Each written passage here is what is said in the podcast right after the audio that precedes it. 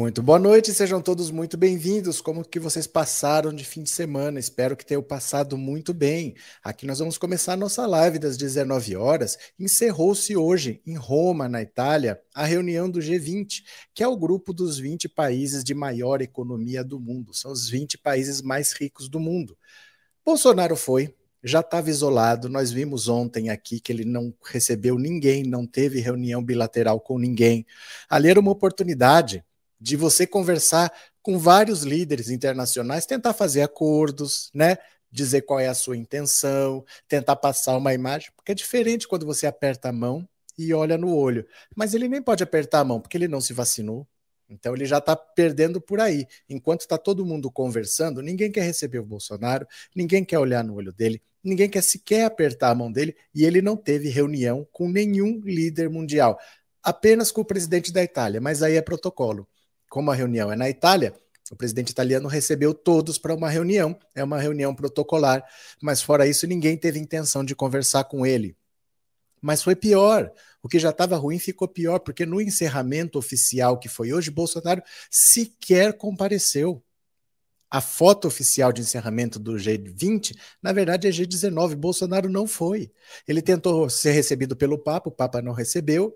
Na hora do encerramento do G20, ele foi numa loja comprar salame e veio embora para o Brasil, porque tem também a COP26, que é a reunião sobre clima da ONU.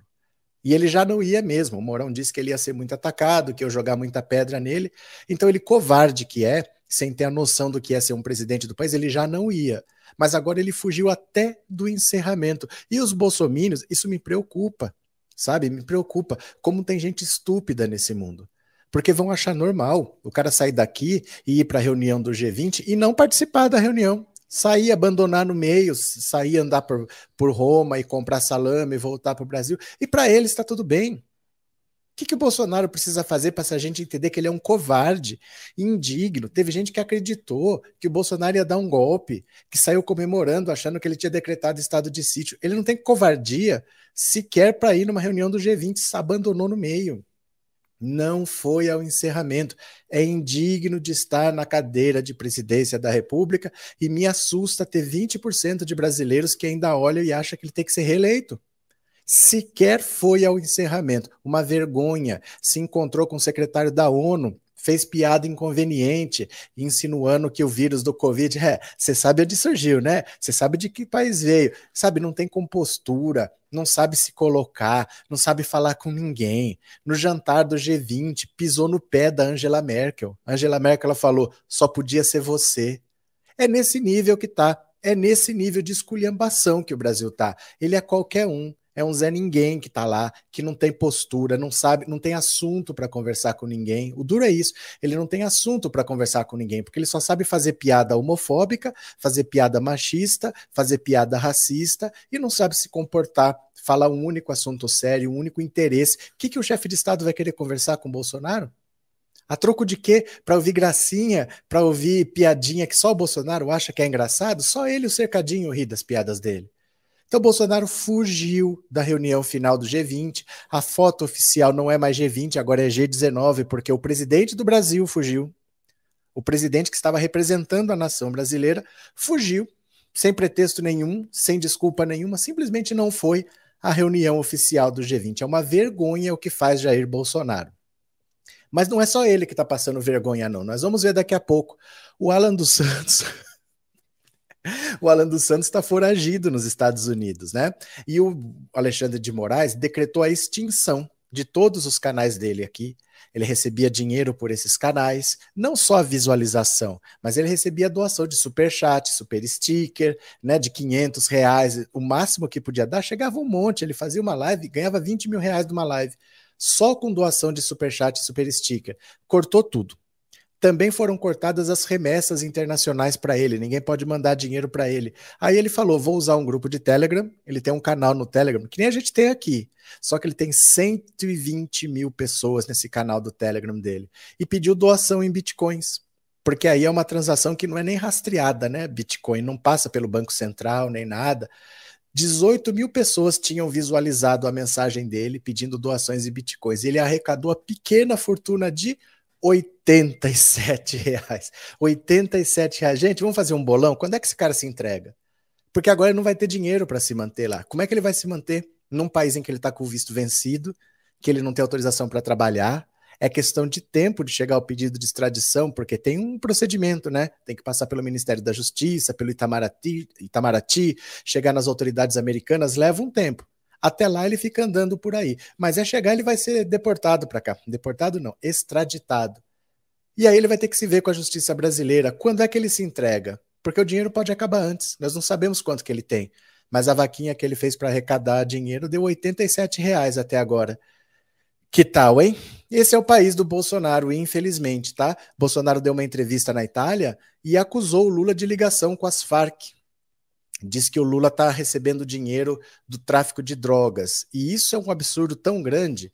Eu vou explicar para vocês o que, que, são as Farc e falar que absurdo que é esse, porque o absurdo é maior do que vocês imaginam. Quem fala isso nem sabe o que são as Farc, nem sabe o que acontece na Colômbia. Mas eu vou explicar para vocês, tá? Maria José, obrigado pelo super sticker, obrigado pelo apoio de coração, viu? Obrigado mesmo, obrigado pela confiança. Meu Deus, que horror, G19 e não G20. Bolsonaro inventou o G19, ele se excluiu. Eu acho engraçado que ele chega para o secretário da ONU e faz gracinha com o coronavírus, dizendo de onde que veio, de onde que veio. Mas o líder da China estava lá. O presidente da China estava lá, por que ele não foi falar com ele? O Eduardo Bolsonaro não fez tweet atacando a China? O Ernesto Araújo, o Weintraub, o governo todo brasileiro não estava atacando a China, ele estava lá, de frente ao presidente da China. Por que, que ele não falou?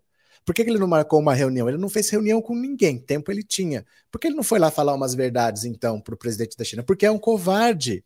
Ele faz piadinha pelas costas, mas não faz na frente. Esse é Bolsonaro, um covarde. E gente falando por aí, vocês cansaram de ver, vai ter golpe, vai ter. Bolsonaro tem coragem para isso, gente. Bolsonaro tem capacidade de organizar uma coisa dessa? Não tem.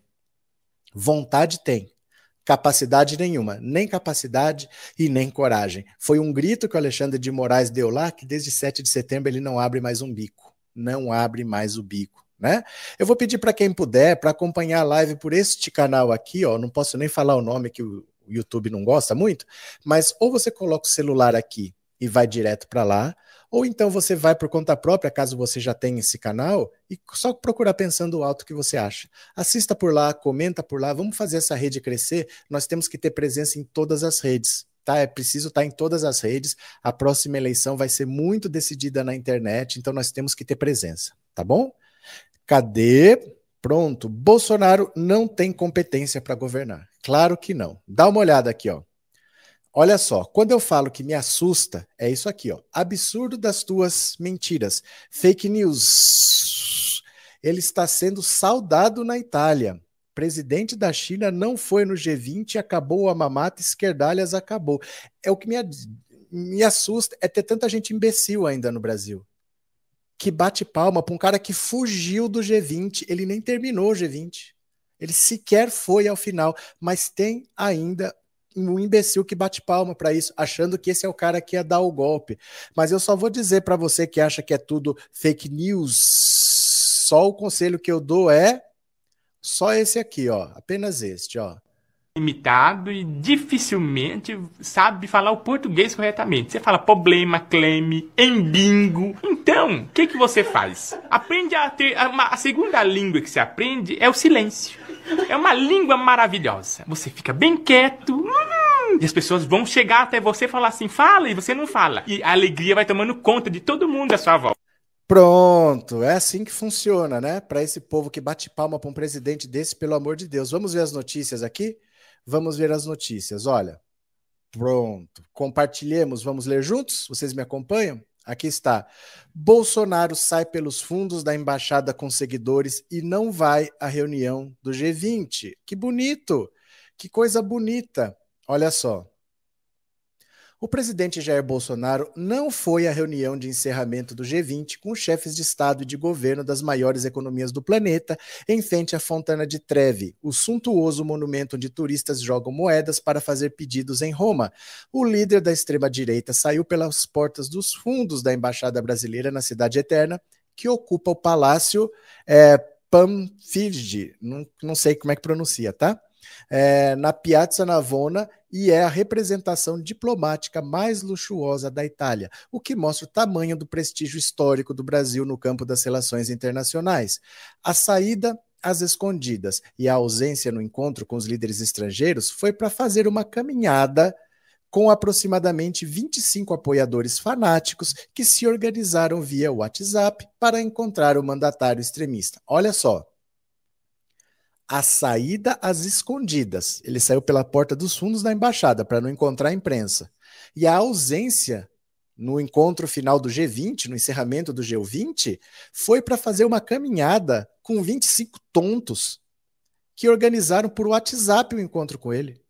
Após ser noticiada no mundo por seu isolamento e pelos protestos generalizados de que foi alvo durante a cúpula de governantes, Jair Bolsonaro encerra sua participação no encontro sem ter realizado nenhuma reunião bilateral com seus homólogos estrangeiros, preferindo visitar uma loja de salames e passear pelas ruas romanas, cercado por um séquito formado por guarda-costas, ministros, diplomatas e fanáticos admiradores ignorado por quase todos os chefes de Estado e de governo e isolado no centro das convenções, super protegido, onde ocorreram os atos oficiais, Bolsonaro não recebeu um aperto de mão do anfitrião, o primeiro-ministro italiano Mario Draghi, o que o fez com todos os demais líderes e mentiu ao presidente turco Recep Tayyip Erdogan dizendo que ter alta popularidade no Brasil e que a economia vai bem e em recuperação. O que, que vocês acham disso? De verdade, assim.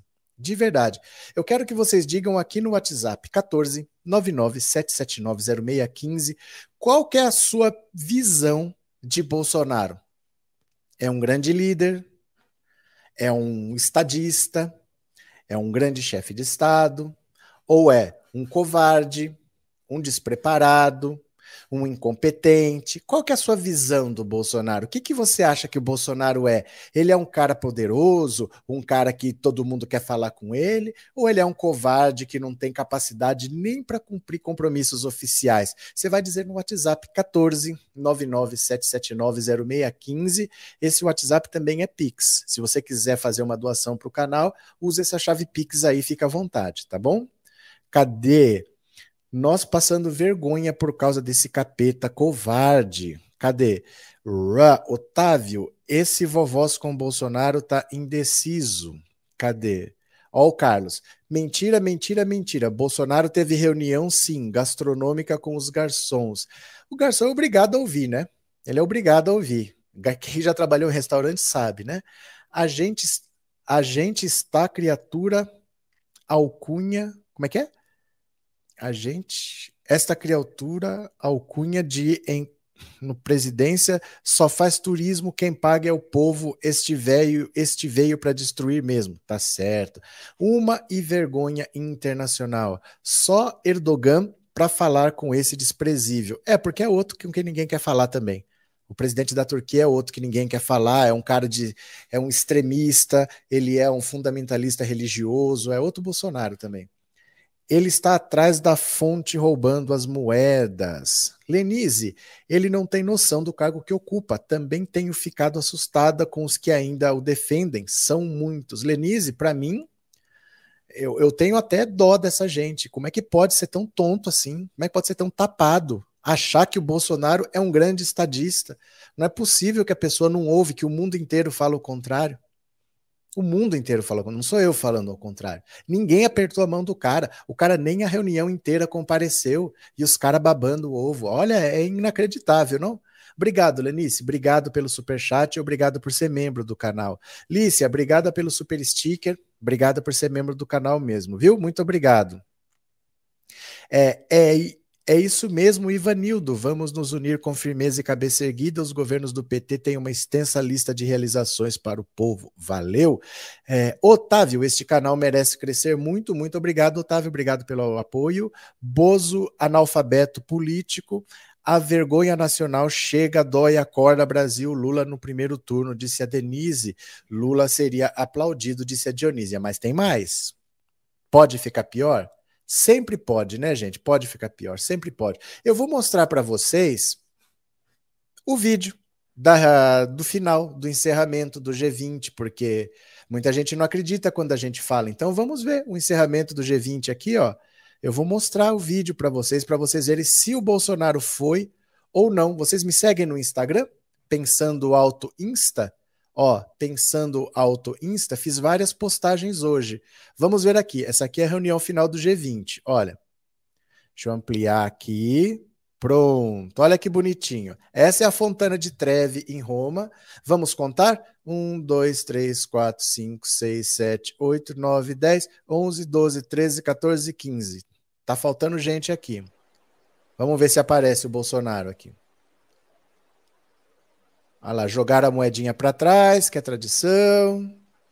Pipipi popopó. Cadê o Bolsonaro? Cadê o Bolsonaro? Bolsonaro preferiu não ir. Esse é o encerramento oficial em Roma da reunião do G20, onde está Bolsonaro, a Angela Merkel está aqui. Cadê aqui o Boris Johnson, o Macron? Cadê? Não estou sabendo. Não estou visualizando onde está Bolsonaro. Cadê Jairzinho? Seu Jairzinho resolveu fugir, gente. Não foi ao encerramento do G20 não compareceu.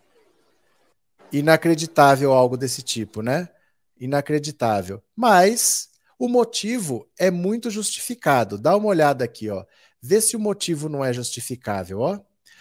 Bolsonaro vai a Roma comprar salame e foge da conferência do clima. Olha que beleza! Olha que beleza! Qual foi a primeira coisa que o presidente Jair Bolsonaro, ao desembarcar em Roma para a reunião do G20, fez?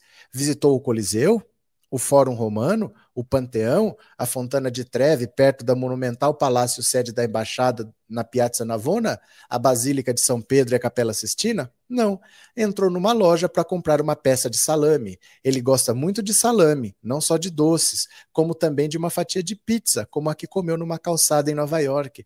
De trabalhar não gosta tanto e sente-se pouco à vontade em encontros com líderes estrangeiros. Foi à reunião em Roma para não ter de ir à conferência da ONU sobre o clima na Escócia. Em jato, como ele, como ele usa, não é tão grande assim a distância entre Roma e Glasgow, uma cidade portuária no rio Clyde, nas terras baixas ocidentais da Escócia. Acontece que, na conferência sobre o clima, ele certamente iria amargar de corpo presente mais um vexame.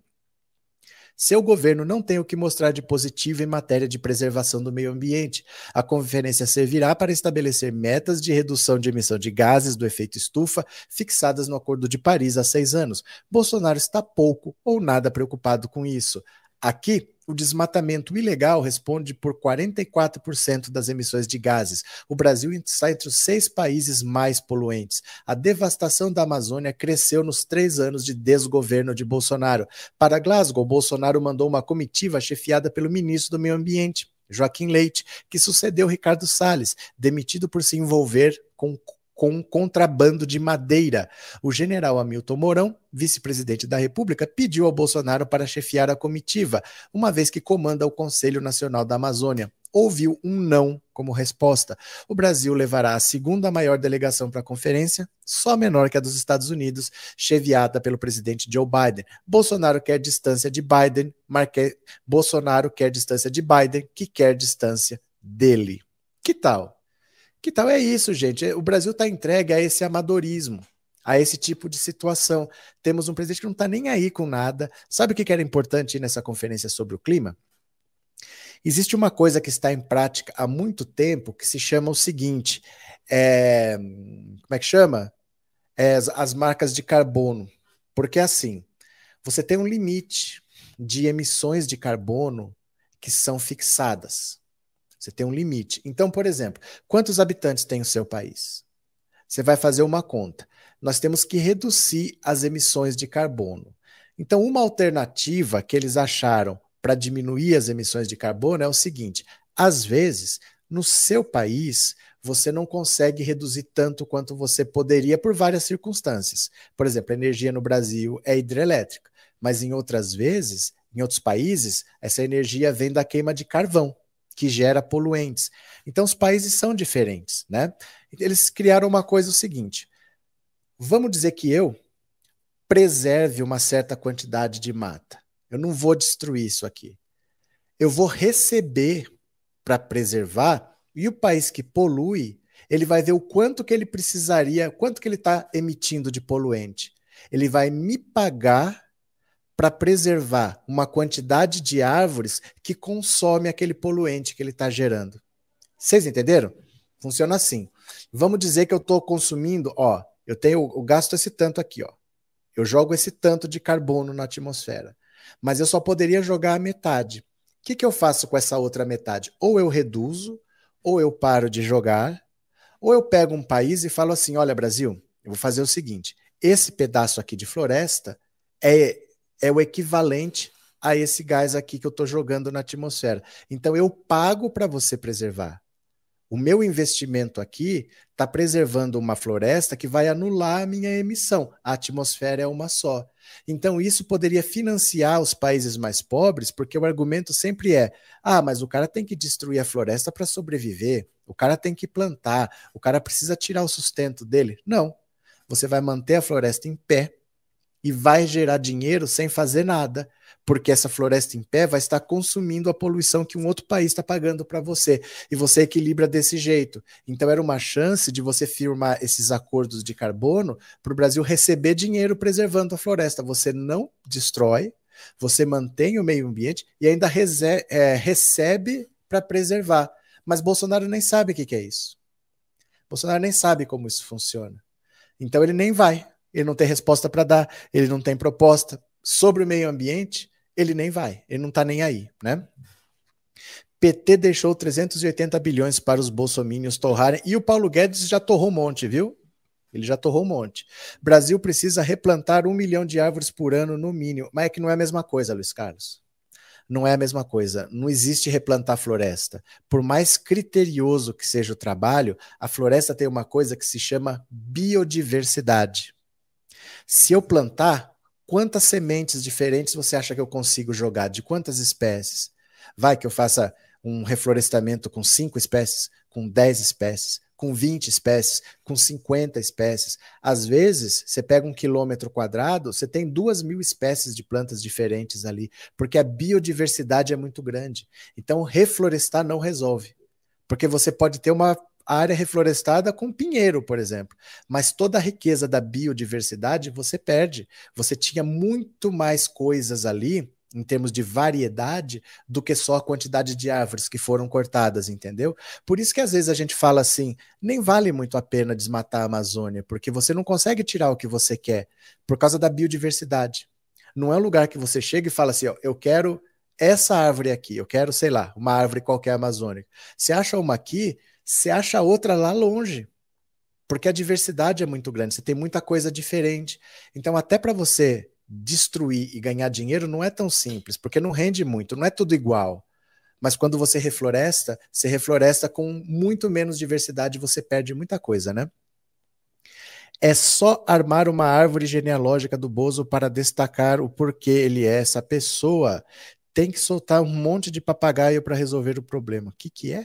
Bolsonaro é um sem vergonha. Já dei o meu like. Gente, vocês estão dando likes, por favor? Não esqueça de dar um like, se inscreva no canal e tornem-se membro. Eu gostaria de ter cinco novos membros hoje. Será que a gente consegue cinco novos membros? Se você está gostando, apoie o canal e torne-se membro, viu?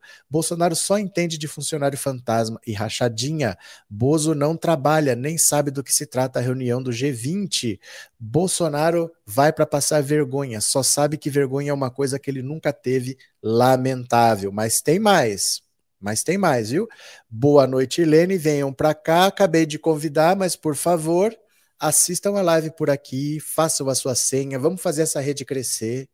Viu que eu vou falar do Alan dos Santos daqui a pouco? Ele tem um canal no Telegram com 120 mil pessoas. Aqui nós estamos tentando chegar a 500. Vocês conhecem o Telegram? Instale o Telegram no seu celular, que daqui a pouco eu vou dizer como que funciona. Daqui a pouco eu vou explicar com calma, tá? Gente, vamos dar likes, por favor, deem o seu like que eu vou ler mais uma notícia. Olha o que, que o Bolsonaro fez. Pisou no pé da Angela Merkel. Só podia ser você, brinca Angela Merkel, após Bolsonaro pisar no pé dela. É impressionante como é uma besta quadrada esse cara. Olha só. A chanceler alemã Angela Merkel brincou com o presidente Jair Bolsonaro após ele pisar no pé dela durante um jantar do líderes do G20 na noite de sábado. Segundo auxiliares de Bolsonaro, ele estava andando de costas quando, sem querer, pisou no pé da chanceler. Só podia ser você, respondeu Merkel em tom de brincadeira, de acordo com relatos de fontes do governo brasileiro. No jantar, como a coluna noticiou mais cedo, Bolsonaro se sentou ao lado da alemã, que deixará o cargo em breve após 16 anos no poder. Eles também teriam conversado sobre a derrota por 7 a 1 do Brasil para a Alemanha na Copa de 2014. Quem que você acha que puxou esse assunto? Quem você acha que numa reunião de líderes internacionais puxou assunto de futebol? Quem você acha que puxou esse assunto? Você está com uma, talvez a mulher mais poderosa do mundo, a maior economia da Europa é a Alemanha, ela é a líder europeia mais importante, com certeza, uma das mulheres mais poderosas do mundo. Ele se senta do lado dela e vai conversar de futebol. Quem você acha que puxou esse assunto? Pensa bem, quem faria isso numa reunião do G20, falar de futebol em 2014, né? Só vergonha, indelicado total. Além de tudo, só nos faz vergonha. Credo, se fosse eu, mandaria ele rezar para o meu pé não infeccionar. Pronto. Bolsonaro. O que, aconteceu, Arlete? Bolsonaro. É, realmente tudo dele é andando para trás, um mequetrefe. Bolsonaro só tem papo de boteco. Não, ele não tem uma conversa séria com ninguém. Ele se encontrou com a Angela Merkel. Gente, a Angela Merkel, talvez, nós estamos começando esse século, né? Nós temos 21 anos desse século aqui seguramente no final do século nós vamos lembrar das pessoas importantes desse século, ela vai ser uma das pessoas mais importantes desse século. Ela governou uma Alemanha que mandava na Europa por 16 anos, respeitadíssima. O cara teve a chance de sentar do lado dela, quer dizer, mesmo que ela não quisesse conversar, ela ia estar ali. E ele foi conversar de futebol com ela. Me falta palavras às vezes. Me falta palavras às vezes para tentar descrever um negócio desse, né?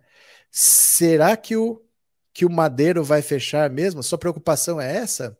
Eu não tô nem aí com o Madeiro. Bolsonaro é uma carniça. Fora Bolsonaro. Boa noite, Tereza. Duvido que o tom foi de brincadeira, só podia ser você, idiota. Não, pode ser brincadeira, mas ela não faria essa brincadeira com outra pessoa. Sabe, ela não faria essa brincadeira com outra pessoa. Qual, seria qualquer outra brincadeira. Mas com o Bolsonaro a brincadeira foi essa. Só podia ser você. Por que, que ela falaria isso pro Biden? Quantas vezes ela encontrou o Biden na vida? Quantas vezes ela encontrou o Bolsonaro na vida? A brincadeira seria outra. Pode até ser brincadeira, mas não é a escolha da brincadeira não é aleatória, né? Adriana, professor, o governo conseguiu uma liminar que proíbe os caminhoneiros de fazerem greve. Depende qual governo. Foram governos estaduais, tá? E não foi, não foi proibição de fazer greve, foi proibição de fechar rodovias, é diferente, tá? Angela Merkel, ali do lado, Bolsonaro puxa assunto de futebol. É, Bolsonaro é muito inconveniente mesmo. Brincadeira com fundo de verdade. É porque você pode escolher a brincadeira que você quiser. Né? E ela escolheu essa por que será? Ela poderia ter falado de qualquer coisa. Vamos ler mais uma? Vamos ler mais uma aqui. Olha, vai mandando sua opinião no WhatsApp 14 997790615, que eu quero saber a sua opinião. Você pensa o que do Bolsonaro? Qual é o seu conceito do Bolsonaro? Você acha ele um grande estadista? Você acha ele uma pessoa que tem visão do Estado brasileiro? Você acha ele um cara trabalhador, um cara honesto? Ou você acha ele um preguiçoso vagabundo do caramba? Diga a sua opinião, tá? Vou ler aqui mais uma notícia para vocês. Olha, mais do que isolado, Brasil de Bolsonaro é objeto de desprezo internacional. Olha que ponto chegamos, ó. A política externa de um país é o maior conjunto de políticas públicas exercidas por determinada nação frente à sociedade internacional.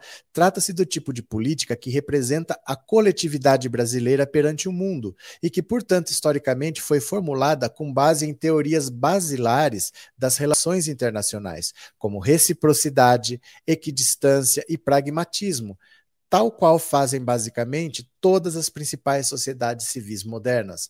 Ao longo dos últimos três anos, entretanto, o bolsonarismo simplesmente passou por cima de todos esses parâmetros. A ausência de reuniões de peso com outros chefes de Estado na agenda do presidente Bolsonaro durante a reunião do G20 na Itália reflete a falta de responsabilidade com que o governo Bolsonaro conduziu a política externa brasileira desde o início do seu mandato e demonstra a extensão do trágico isolamento ao qual o Brasil foi submetido Consequentemente, o Itamaraty, antes principal formulador da política externa brasileira, foi relegado ao papel de observador, organizador, na melhor das hipóteses, das estratégias que foram tomadas pelos núcleos mais fundamentalistas dos gabinetes da gestão Bolsonaro. E atabalhoadamente do próprio presidente da República. Até esse ponto, Bolsonaro é um dos pouquíssimos presidentes que não tem reuniões agendadas com outros chefes de Estado, exceto pelo presidente italiano Sérgio Mattarella, que deve receber todos os outros líderes por ser o anfitrião do evento. Em seguida, os principais representantes da sociedade internacional seguem a Glasgow, na Escócia, para a COP26, evento ao qual Bolsonaro não comparecerá, porque, segundo seu próprio vice-presidente, todo mundo jogaria pedra nele. Assim, incapaz de defender qualquer interesse brasileiro, Bolsonaro foi fazer turismo na Europa, literalmente, para evitar o apedrejamento moral. Mas o isolamento do Brasil tem consequências muito mais nefastas do que podem simplesmente ser evitadas com um passeio pelo velho mundo, como pretende o presidente ao afirmar que tem muita popularidade com o eleitorado nacional para Erdogan, o líder autoritário da Turquia.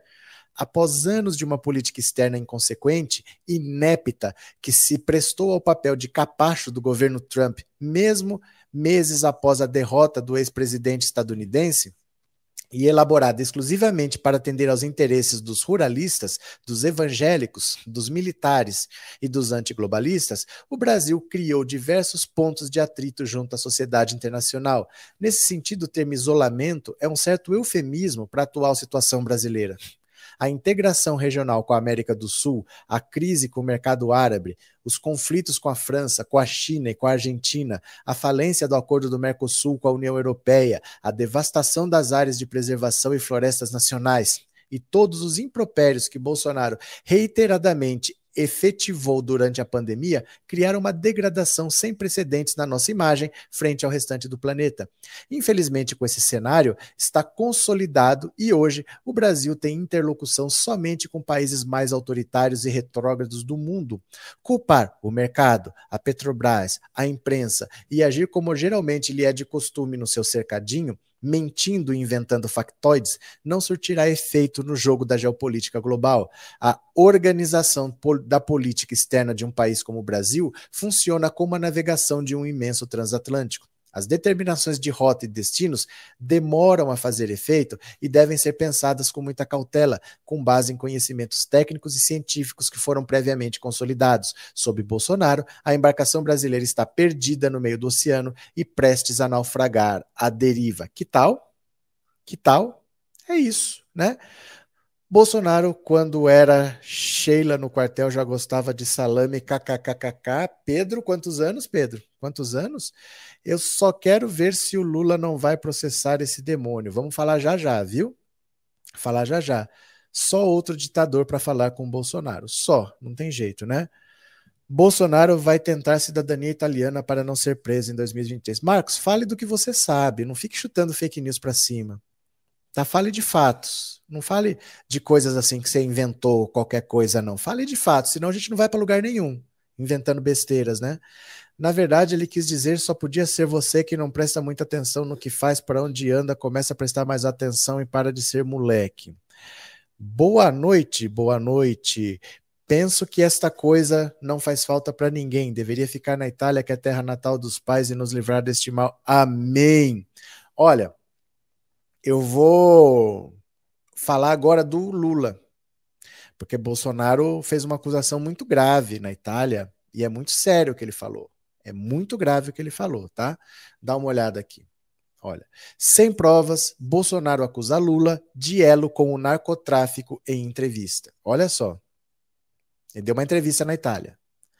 O presidente Jair Bolsonaro fez uma série de ataques ao ex-presidente Lula em entrevista à emissora Sky TG24 na Itália durante sua viagem pelo país para a cúpula do G20. As acusações para as quais Bolsonaro não citou provas foram feitas após o entrevistador lembrar que Lula chamou o presidente de genocida por sua conduta na pandemia.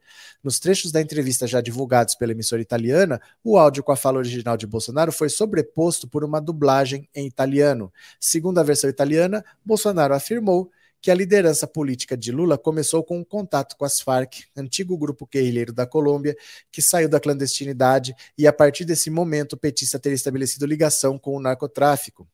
Segundo Bolsonaro, sua vitória nas eleições de 2018 foi um milagre que salvou o Brasil. O presidente citou a revelação recente de que uma ex-chefe de serviço secreto da Venezuela afirmou à Justiça da Espanha, em uma carta, que o regime venezuelano financiou presidentes da América Latina, inclusive Lula.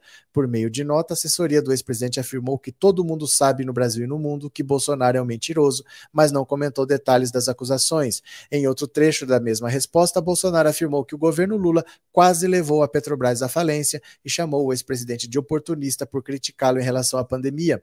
Na mesma entrevista à emissora italiana, Bolsonaro também distorceu dados para defender a versão do governo sobre a Amazônia. Entre outros pontos, o presidente disse que a floresta só pega fogo na periferia, por ser úmida, e que o Brasil tem combatido o desmatamento com eficiência que a imprensa parou de tocar no assunto. Deixa eu falar para vocês, isso aqui é muito grave, tá? Quando ele fala que o Lula tem ligação com as Farc e que por isso está envolvido com narcotráfico, ele nem sabe o que são as Farc. Deixa eu explicar para vocês o que são as Farc. FARC na Colômbia significa Forças Armadas Revolucionárias da Colômbia. FARC. Esse grupo surgiu nos anos 60 porque era um movimento que tentava implantar na Colômbia uma revolução socialista. Esse grupo é de orientação marxista e eles queriam fazer uma revolução socialista lá nos anos 60. Mas não deu certo. Não deu certo, eles queriam se entregar, começaram a negociar com o governo, o governo negociou, eles foram se entregar, o governo matou. Então, os primeiros que foram se entregando, o governo prometeu algumas coisas, não cumpriu e matou essa galera toda.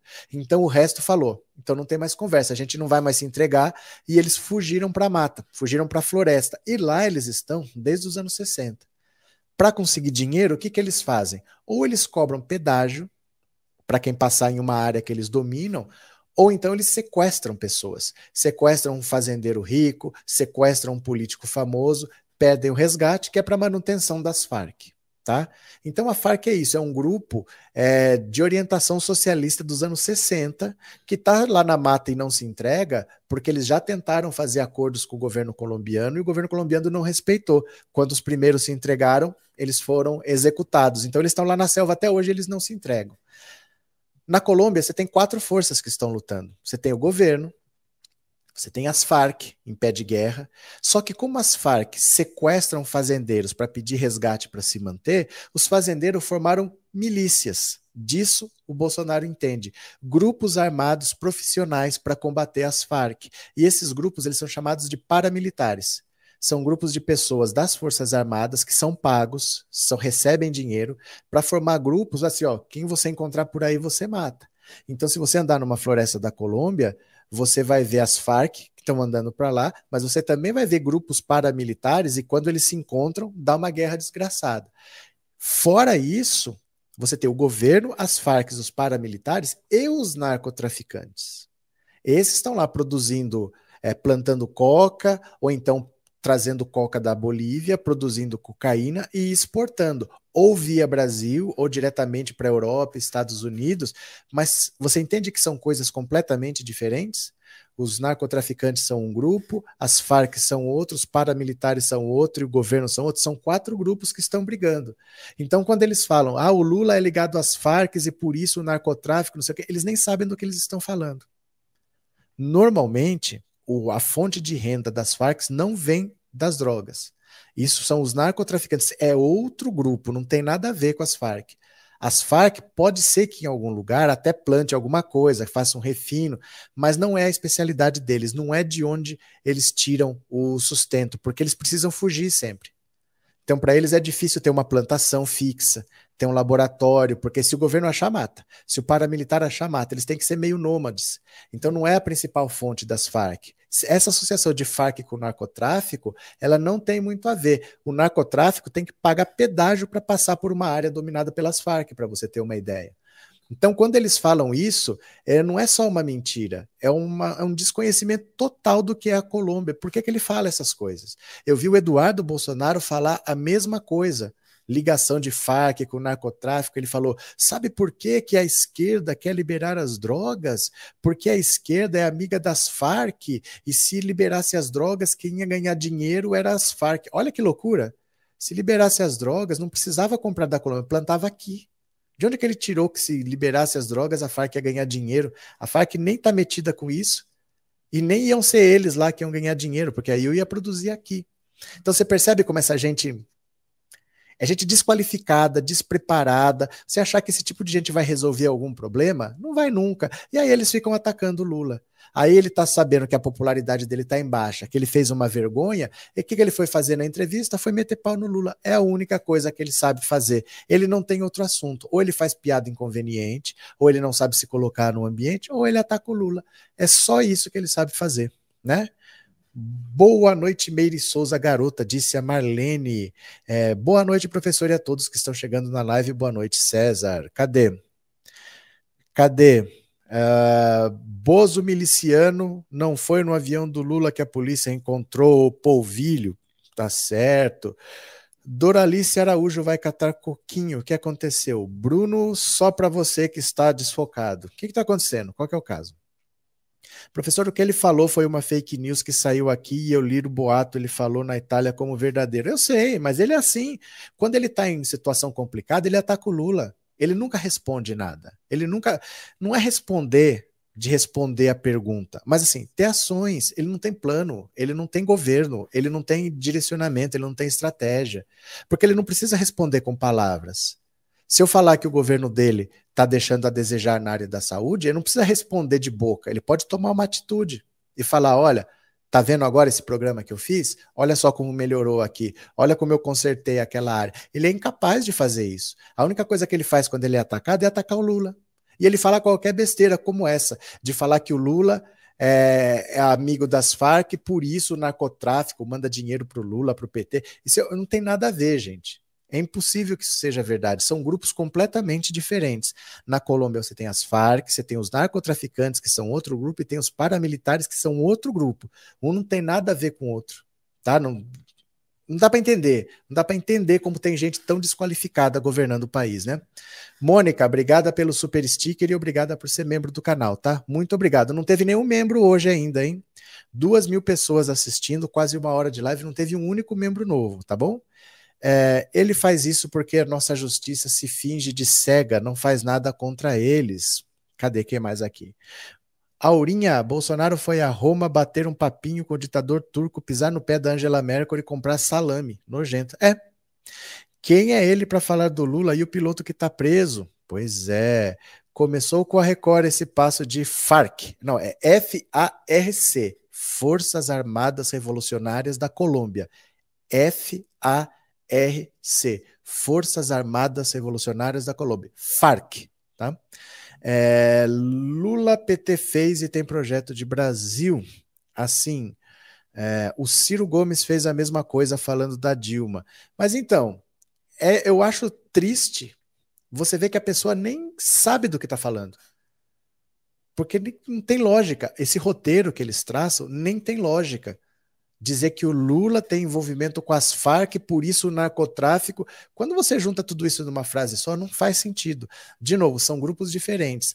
Farc é uma coisa, é, narcotráfico é outra, paramilitares é outra, não tem nada a ver uma coisa com a outra, tá? Boa noite, gosto demais de suas lives, não perco de jeito nenhum. Valeu, Fátima, muito obrigado, viu? Tô esperando ver se algum membro vai aparecer aqui. Será que teremos algum membro novo? Ai, meu Deus do céu. Deixa eu ouvir vocês no WhatsApp. Eu vou ouvir a opinião de vocês. Para você, Bolsonaro é o quê? Um estadista? Um grande presidente? Um homem de visão do futuro? É um preguiçoso? É um miliciano? Que, que você acha que é o Bolsonaro? O WhatsApp é 14 997790615. Esse número é o WhatsApp, também é Pix. Quem quiser contribuir com o canal, fique à vontade, tá? Eu vou ouvir agora a opinião de vocês, olha. Vou ouvir o que, que vocês estão me dizendo aqui. Vamos ouvir o que, que você acha que é Bolsonaro. Vamos ver? Olha só. Bolsonaro teve uma diarreia e foi na esquina Ai, meu Deus do céu, é cada comentário que às vezes eu me arrependo, sabe? Professor Roberto, oh. aqui é Nonato Coelho. Olha, o presidente se trata de algum alguém que não, não tem a mínima de cultura, é um complexado, está no lugar errado, não, não devia estar na presidência. Isso envergonha o Brasil. Muito obrigado, viu? Quem mais está por aqui? Ó. Boa noite, professor Roberto Cardoso. Boa noite. Eu sou a Juscelia, do Rio de Janeiro. Diga lá. Para mim, na minha opinião, Bolsonaro não servia nem para presidente de associação de moradores. Que dirá para presidente da República? Foi uma lástima isso ter acontecido. Mas... Obrigado, viu? Boa noite, professor. Oi. Rogério de São João del Rei. Bolsonaro tá brincando de ser presidente, né? Não tem competência para nada, não. Na verdade, o poder subiu a cabeça e foi muito dinheiro, então ele meio que enlouqueceu. Já era um pouquinho louco, né? Só ficou um pouquinho mais. Obrigado. Fernando de São Gonçalo, um Bolsonaro, um grande ladrão sem vergonha. Valeu, obrigado. Boa noite, professor. Boa noite. Ah, esse presidente não está com nada, não sabe governar, não entende nada, não entende nada de presidência, não entende nada de governo. Ele é, é ruim, é ruim. É o pior que existiu. É ruim, péssimo governo, um péssimo presidente. Obrigado. Oi, professor, boa noite. Bolsonaro é um tremendo incompetente, despreparado, covarde. Ele, como pessoa, como ser humano, é um zero à esquerda. Valeu, obrigado. Quem mais? Professor, essa fake news passou na Record e tem gente que acredita. Exemplo, meu padrinho.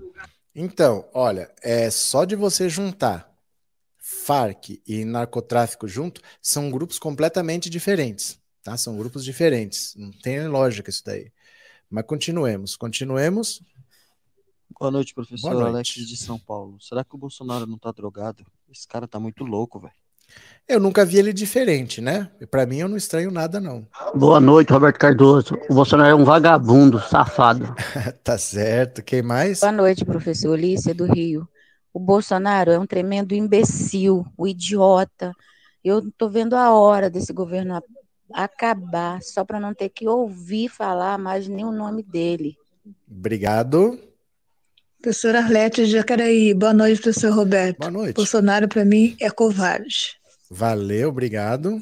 Bolsonaro é o espanta-rodinha, assim como o menino na escola, que quando chega perto do grupinho, todo mundo sai de banda, ninguém quer ficar perto dele. Obrigado. Professor, Oi. boa noite. Aqui é o Luiz Marcos, da, de Rio Claro. É, para mim, Bolsonaro é um despreparado totalmente, né? Não tem capacidade cognitiva para nada, né? Não tem capacidade de debater com ninguém ali, né? Então por isso que ele fugiu, né? Tá certo. Ó, eu vou. Vocês podem continuar mandando as suas opiniões aí, viu? Dando tempo a gente volta. Aurinha, obrigado por ter se tornado membro, viu? Obrigado de coração, obrigado pelo apoio, obrigado pela confiança. Muito obrigado, Aurinha. Será que mais alguém se torna membro? Vai dar uma hora de live aí, tá? Bolsonaro veio para matar, roubar e humilhado é des e desprezado aqui na Itália, não cumprimentou ninguém. Você tá na Itália? Itália Milano? Chama? Quem é Itália Milano? Bolsonaro veio para matar, roubar e duas vezes, duas vezes cortado. Boa noite. Você está sabendo de algo sobre os caminhoneiros? Se terá paralisação? É que eu cheguei agora. A gente sabe que eles estão meio chateados lá. Aliás, eu vou mostrar aqui um vídeo para vocês. Olha, eu quero que vocês prestem atenção nesse vídeo, porque é a fake news que o Bolsonaro mais gosta de divulgar, de que o preço do combustível é culpa de governadores e prefeitos por causa do ICMS. O caminhoneiro vai falar exatamente o que a gente já sabe, que o problema é que a Petrobras resolveu atrelar o preço da gasolina e do diesel ao preço internacional em dólar. E por que, que ela faz isso? Sendo que o Brasil tem capacidade, o Brasil tem petróleo, E o Brasil pode refinar esse petróleo. Mas não importa. Se você estiver aqui produzindo, o custo a gente já sabe quanto é. Mas sobe lá fora, sobe para a gente. Se tiver uma guerra no Oriente Médio e disparar o preço dos combustíveis, nós vamos pagar caro. Mas aqui o petróleo está sendo extraído pelo mesmo preço, está sendo refilado pelo mesmo preço. E ela está cobrando a mais, porque quem tem ação tem que receber o lucro em dólar. O lucro deles tem que ser garantido. Dá uma olhada nesse vídeo aqui, ó, para você ver como que tá o bom humor da da esquerda da, dos caminhoneiros. Dá uma olhada aqui, ó. Este é o vídeo. Vou colocar aqui para vocês, tá? Espera só um pouquinho, ó. Presta atenção. Olha. do preço do barril de petróleo, pô. É fixo, o custo de produção da Petrobras é fixo no, no refino. Então esse negócio de variou. Se der uma guerra, uma guerra, uma guerra lá no Golfo, ou lá na Arábia agora, o barril vai para 120 dólares, nós vamos pagar 10 reais no de diesel aqui, pô. Nunca foi assim, pô. Nunca foi. Acontece que agora, desde 2017 para cá, adotaram a política de paridade de importação, de importação. O preço para que sai lá para chegar aqui é o preço que a Petrobras está praticando. Senão o produto de lá nunca ia entrar aqui. E está entrando com o mesmo preço.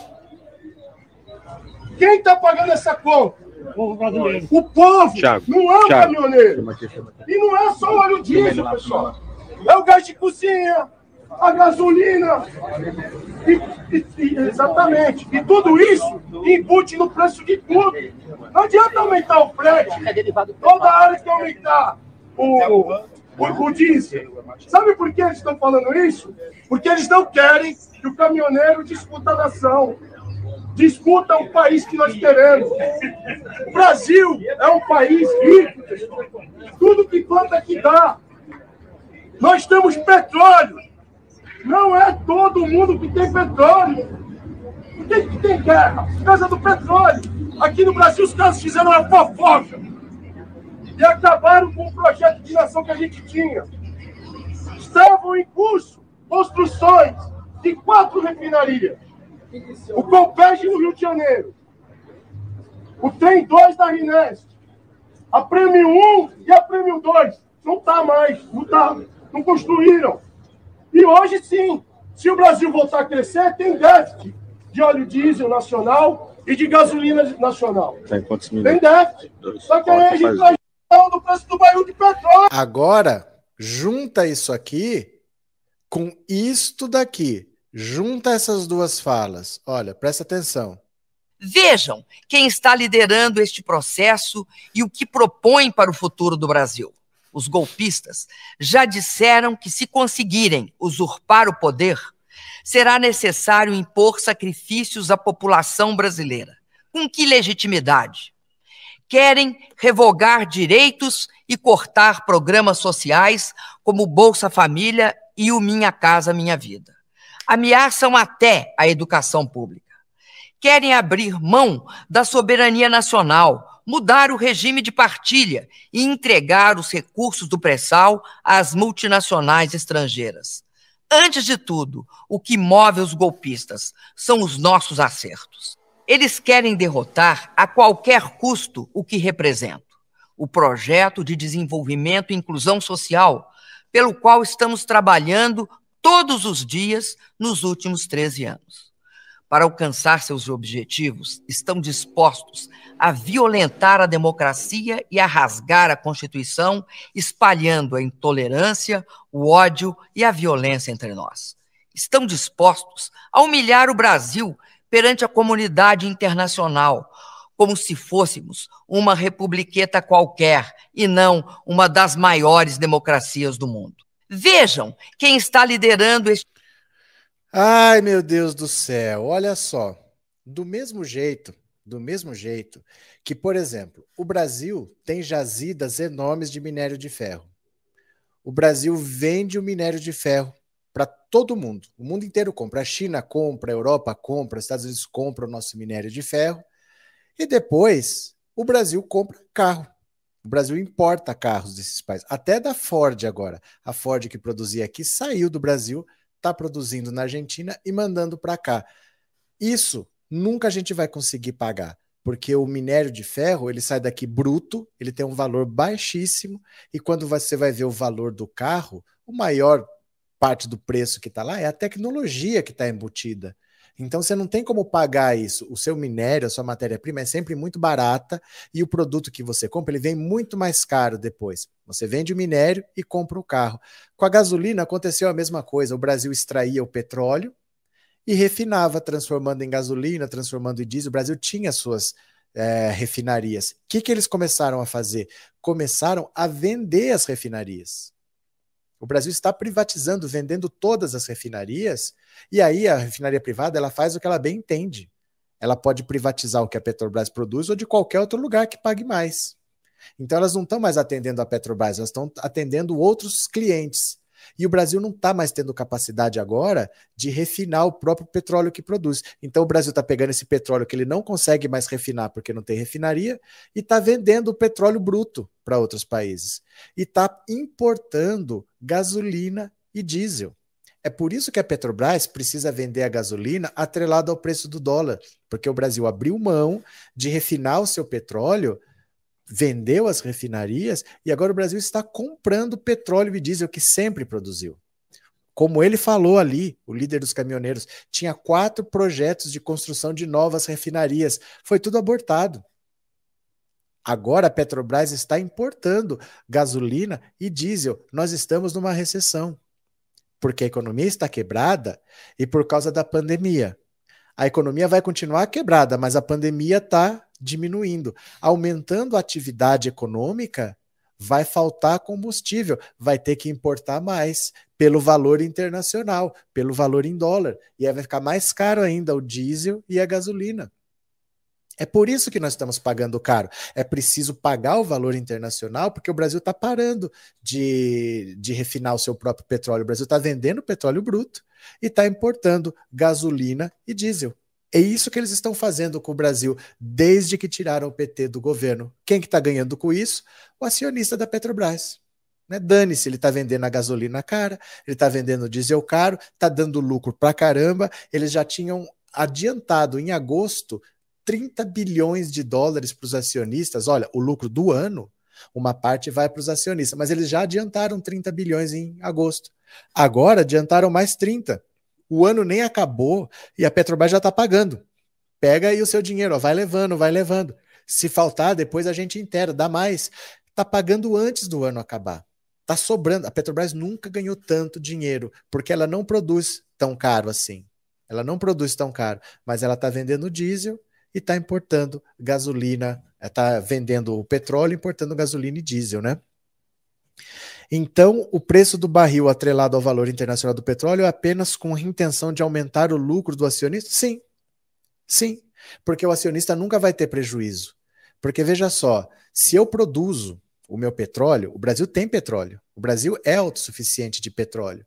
E eu tenho as minhas refinarias. Eu refino meu próprio petróleo. Dane-se o preço internacional. Eu tenho um custo aqui eu vendo um pouco a mais, eu já estou lucrando. Não me interessa quanto está vendendo na Alemanha, não me interessa quando está vendendo lá em Dubai, não me interessa. Eu tenho meu custo, eu tenho meu lucro, a empresa está dando lucro, está distribuindo, mas não. Eles querem aumentar esse lucro. Então, pode ser que o Brasil pare de refinar petróleo, pare de refinar diesel, vamos importar tudo, vai ter que pagar o preço internacional. Então já deixa, já deixa o preço internacional. Mesmo quando você usa o seu petróleo e você refina com um custo assim, eles cobram esse valor porque é o preço internacional, para que o investidor nunca perca. O problema é, se tiver uma guerra, vamos dizer que os Estados Unidos resolvem invadir o Iraque, lá no Oriente Médio, é onde produz petróleo, dispara o preço internacional. Nós vamos pagar caro aqui mesmo produzindo petróleo aqui, mesmo tendo refinaria aqui, mas o preço internacional dispara, nós vamos pagar mais caro. Não temos nada a ver com esse problema. Se a China, a China começou a crescer muito, está comprando petróleo para caramba, aí o preço sobe, nós vamos pagar mais. Por quê? Não tem justificativa, é só para dar lucro para investidor mesmo, né? É, o pré-sal a Dilma destinou para saúde e educação. Foi a primeira atitude do Michel Temer, quebrar essa obrigatoriedade os royalties, porque assim, tem um petróleo ali. Você vai extrair, você pode ser particular, pode ser a Shell, ou pode ser a própria Petrobras. A Petrobras é como se fosse uma empresa particular. Ela paga para o governo royalties, né? Pelo direito de extrair, ela paga. Não é só o lucro dela, ela paga para o governo federal para ter o direito de extrair. Esse dinheiro do pré-sal iria ser usado em saúde e educação. Eu acho que era 25% em saúde, 75% em educação. O primeiro ato do Michel Temer foi quebrar essa obrigatoriedade. O segundo foi quebrar o monopólio do pré-sal, deixar para privatizar para quem quisesse. E ninguém se interessou. Ninguém se interessou, porque eles não conseguem tirar petróleo tão fundo lá. É mais de 7 quilômetros de profundidade para chegar no pré-sal. Só quem tem tecnologia é a própria Petrobras. Então ninguém comprou. O que, que eles querem? Querem comprar a Petrobras. Porque a Petrobras tem como chegar nesse petróleo aí. A Shell, por exemplo, não tem. E no mundo é muito difícil o petróleo que esteja tão fundo assim, porque eles têm sempre alguma opção mais barata. Por exemplo, eu vou tirar do Oriente Médio, então. Eu não vou buscar lá no fundo. Por que eu vou buscar um petróleo lá no fundo? É caro, é difícil tirar. Eu compro lá da, da Arábia Saudita e dane-se, sai mais barato para mim. Mas o Brasil queria ser autossuficiente. E o Brasil conseguiu isso. Só que o Brasil está exportando esse petróleo e está comprando caro gasolina e diesel. Nunca fez isso, mas decidiu fazer. Né? É assim que funciona. Boa noite. Não há adjetivo para nomear o nosso presidente. Para mim é apenas uma ameba. Tá certo. Está sim é uma verdadeira profeta, por ela acertou tudo que os bandidos fizeram. Mas ela não acertou hoje. Ela não disse o que ia acontecer. Ela disse o que estava acontecendo. Ela nos explicou. Ela não adivinhou. Ela não está falando sobre o futuro, ela está falando sobre o presente. Ela falou em 2016 o que estava acontecendo. Ela falou o que está acontecendo, se querem me derrubar para quebrar o pré-sal, para privatizar, para vender. Ela explicou, ela não estava prevendo o que ia acontecer. É diferente, tá? Cadê? A Dilma foi profética. Não, não foi profética. Ela explicou. Ela foi uma professora, não uma profeta uma pessoa com capacidade de saber o que o mercado tiraria. Não é, ela não está falando sobre o futuro, gente. Ela estava falando sobre o que estava acontecendo. Você explica muito bem. Obrigado, Lázaro. Obrigada por ser membro do canal. Muito obrigado, viu? 25 para a saúde, 75% para a educação. Em 30 anos, o Brasil seria um país de primeiríssimo mundo. Sim. Sim. Ia ser um investimento pesado em educação, porque o Brasil precisa de muito investimento nessa área para ter escolas muito melhores. E na saúde nem se fala. Mas na saúde, o Brasil tem o SUS. Na saúde ainda falta, a saúde está atrás da educação nesse sentido.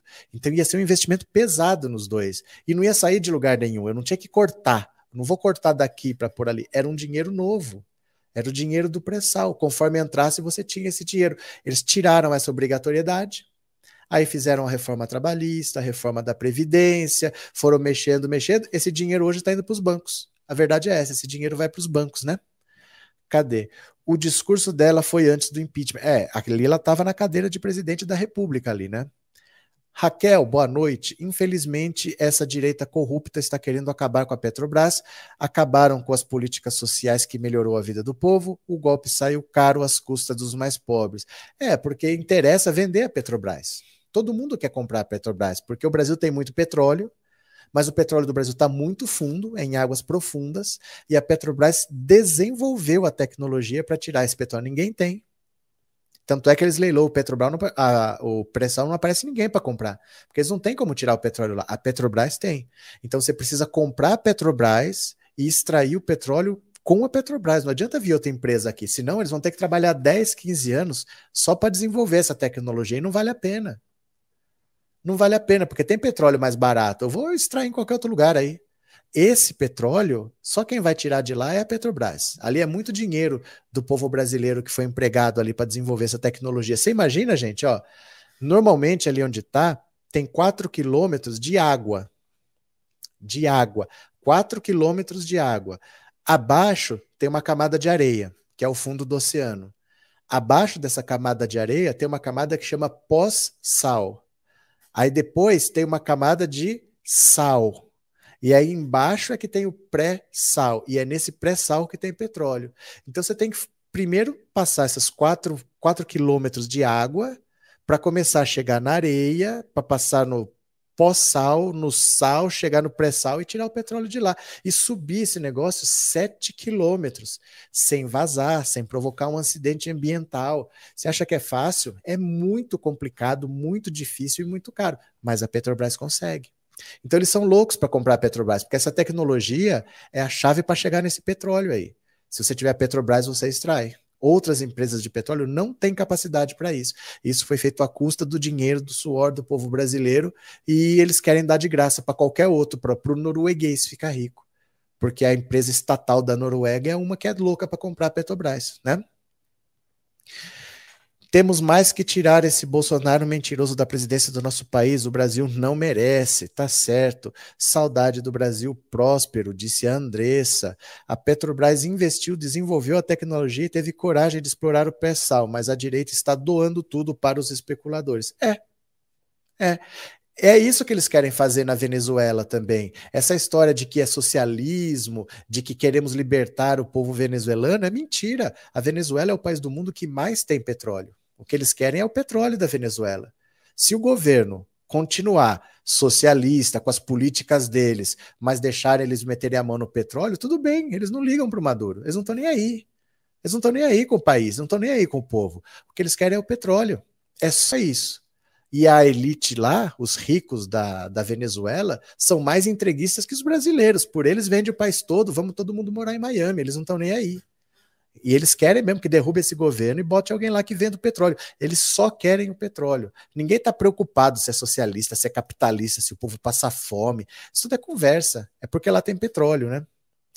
2.200 likes. Kelly, boa noite. Nossa, aqui tem 6% que se dizem representados pelo atual presidente. Isso é incrível. Mas em todo lugar tem. Infelizmente o Brasil está nessa, né? Deixa eu falar aqui do Alan dos Santos, ó. Deixa eu falar aqui do Alan dos Santos, porque isso aqui é, é uma coisa linda, um negócio desse. Deixa eu pegar aqui a ampliação um pouquinho. Dá uma olhada. Compartilhar a tela com vocês. Ai, meu Deus do céu, esse povo não cansa de passar vergonha. Dá uma olhada. Foragido da justiça, Alan dos Santos começa a usar Bitcoin e recebe 87 reais em doações. Meu Deus! Olha só, aqui está. Alan Gengivão dos Santos. Olha, o blogueiro bolsonarista Alan dos Santos considerado foragido pela justiça, disse em seu grupo do Telegram, na quinta-feira à noite, que está aprendendo a usar Bitcoin e indicou que está usando o Wallet of Satoshi para transacionar com criptomoeda. Eu já vou explicar isso tudo, tá? Já vou explicar. O engajamento não foi dos melhores. Quase 18 mil pessoas já leram a mensagem de Alan, mas ele recebeu até agora 0,000255547 bitcoins, apenas 87 reais na cotação atual. Com os perfis nas redes sociais bloqueados por ordens judiciais, Alan tem se comunicado por meio de um grupo no Telegram com mais de 120 mil membros. Foi lá que ele compartilhou uma imagem de um código QR com um logo da Wallet of Satoshi e disse: Já ouviu falar em Bitcoin? Estou usando e aprendendo. Conforme é possível ver no endereço indicado por Alan, houve até o momento cinco transações.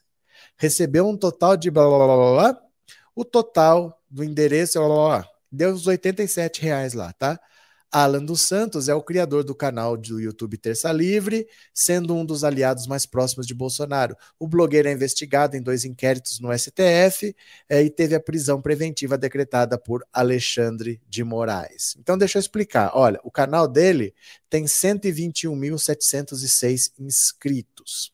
Funciona assim, olha. Deixa eu explicar do começo para quem não sabe o que, que é Telegram. Telegram, gente, é igual o WhatsApp. O WhatsApp era de uma empresa, o Facebook foi lá e comprou. Pagou uma fortuna para os proprietários, para os criadores do, do WhatsApp, e eles venderam. Fica aí para você então, com o WhatsApp. O que, que eles fizeram? Eles já sabiam fazer, fizeram outro, fizeram o Telegram. Então é a mesma coisa, é um aplicativo para você trocar mensagens, tá? A diferença é o seguinte: não tem grupo de WhatsApp? Tem grupo de Telegram também. Você pode formar grupos. Só que o grupo do WhatsApp é limitado a 250 pessoas. O do Telegram não. Pode ter infinito. Pode por quantas pessoas foram lá. Não tem limite, tá? Então, se você instalar o Telegram, você vai instalar igual você instala o WhatsApp. Baixa o aplicativo. Ele vai pedir o número do telefone e tal. Pronto, você instalou o Telegram. Aí você vai precisar do link. Deixa eu mandar aqui o link para você, ó, do nosso canal no Telegram. Você vai clicar aqui, ó, tô mandando o link para vocês, ó. Quando você clica nesse link aqui, ó, você vai para o nosso canal. E lá, a diferença do Telegram para o WhatsApp, porque são os mesmos caras que criaram, então eles já sabiam o que, que eles podiam melhorar. No grupo do WhatsApp, quando você entra, a partir do momento que você entrou, dali para frente você recebe. Para trás, não. Né? Eu entrei agora, a partir de agora o que chegar eu recebo. Para trás, não. No Telegram, você pode voltar e ver todas as mensagens que já foram enviadas. Então, tudo que eu posto, o vídeo da Dilma, o vídeo do Quem Tem Medo do Comunismo, o vídeo da Língua do Silêncio, que eu já mandei para lá. Você volta para trás e você acha, e você pode guardar no seu celular. Essa é a vantagem. Tá? Então nós temos um canal no Telegram. Você vai primeiro baixar o aplicativo e instalar, depois você clica nesse link aí tá bom? E temos um grupo de WhatsApp também. Nós temos os dois para você usar. O Alan dos Santos tem um canal no Telegram com 120 mil pessoas. Como ele perdeu todas as redes sociais dele, ele usou esse canal para dizer que ele está aceitando doações por Bitcoin, porque ele não tem mais o dinheiro dos canais. O Alexandre de Moraes travou tudo e nem está recebendo transferências internacionais. Se você quiser despachar dinheiro para ele, não é autorizado. Está bloqueado. O Banco Central bloqueou tudo. Então ele está fazendo a transferência por Bitcoin. O que, que é Bitcoin? É uma moeda que não existe, na verdade. Por exemplo, eu posso inventar uma moeda. Eu falo assim: olha, eu inventei uma moeda que chama um Roberto. Cada um Roberto vale um dólar. Quem quer um Roberto? Aí você fala, ó, tô um dólar. Eu falo, pronto, você tem uma conta aqui, ó, você tem um Roberto. Desde que você confie em mim, quando você me falar, ó, pode pegar a sua moeda de volta e me dar um dólar, eu devolvo. Só que você tem que ter confiança em mim. Desde que a empresa tenha confiança, ela faz isso. Ela inventa uma moeda, ela que inventa, e ela fala quem quer. Ela pega dinheiro e ela dá essa moeda. Só que as pessoas começam a negociar e esse, essa moeda vai valorizando. Olha, eu também quero, porque dessa empresa eu confio. Eu prefiro desse, me vende. Me vende as suas 10 moedas, eu te pago, não pago 10, eu pago 11 eu pago 12. Aí você começa a revender, isso vai valorizando, tá? Então você pode inventar uma moeda se você quiser. Precisa as pessoas confiarem em você. Algumas empresas inventaram, chama Bitcoin. É uma moeda virtual, é uma moeda que não existe. E eu posso transferir para qualquer pessoa. Isso não passa por banco central, não passa por sistema financeiro nenhum. Então eu posso transferir da minha conta para a sua. Não vai constar essa transação em lugar nenhum estando com as transações internacionais bloqueadas, ele não pode fazer uma transferência de dinheiro normal. Mas alguém pode comprar uma moeda e mandar essa moeda para a conta dele lá, porque não vai passar pelo Banco Central. É isso que ele tentou fazer, mas ele só conseguiu até agora 87 reais. Será que ficou claro? Bolsonaro é tudo isso e muito mais. Tá certo. É, fora Bolsonaro ladrão. Tá certo. Extrema direita não passa de propaganda em prol da febre modinha da direita. Fanáticos kamikazes foram manada a ser herdada pela terceira via, fora supremacistas mercenários. Tá certo. Cadê? Que loucura que o Brasil foi cair. É verdade, é verdade. Cadê? É, boa noite, todas as damas com mais de 60 anos, abraços carinhosos. Olha o Beto, que, que, que é isso? Love is in the air? O que está acontecendo? As armas de destruição em massa são Saddam, do Saddam não apareceram até hoje. Não, nunca teve. Já se sabia que não tinha. Quando eles falaram isso, todo mundo sabia que não tinha. Mas o que, que você vai fazer? Se o exército americano está falando que vai invadir, não dá para fazer nada. Todo mundo sabia que não tinha, nunca teve. O às vezes, você sabe se a pessoa tem capacidade para ter aquilo ou não. Porque, por exemplo, ó, se tiver uma Ferrari aqui na minha casa, tem uma Ferrari aqui. Não adianta eu falar para você que fui eu que construí. Né? Na minha casa eu não tenho tecnologia para fazer uma Ferrari. Se tem uma Ferrari aqui, com certeza veio da Itália. Em algum lugar tem que aparecer essa importação. Não dá para eu falar que eu, ah, não, essa Ferrari fui eu que fiz. É a mesma coisa uma bomba dessa. Se tem uma bomba dessa lá, veio de algum lugar. Porque você sabe que o Iraque não tem condição de fazer aquilo lá. Você sabe os, as instalações militares deles como é que são. Você sabe quem que trabalha lá no desenvolvimento disso. Você sabe que não tem condição. Então sempre se soube que não tinha arma de destruição em massa lá. Nunca teve. Mas o que, que você vai fazer? Vai peitar o exército americano? Né? Eu recebo o seu abraço, estou neste grupo. Valeu, Delci. O Miguel Jesus não viaja gado. O que aconteceu, Dolores? É, peço a Deus que Bolsonaro fique até 2022 e bye bye igual ao Trump.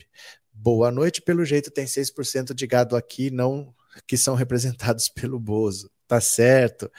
Será que as fakes foram por dinheiro ou maldade? Não sei, mas não importa né? Não importa. Se, se elas existem, elas têm que ser coibidas pela justiça, né?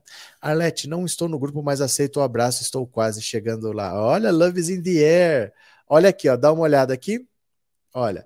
Após Bolsonaro acusar Lula sem provas na Itália, Glaze cobra o STF. Ele não pode mentir livremente. Vamos ver, olha. A presidenta do PT, Gleisi Hoffmann, rebateu nesse domingo os mais recentes ataques do presidente Bolsonaro ao ex-presidente Lula. Em entrevista a uma emissora italiana, o ex-capitão acusou o petista de ter relações com narcotraficantes sem apresentar qualquer prova.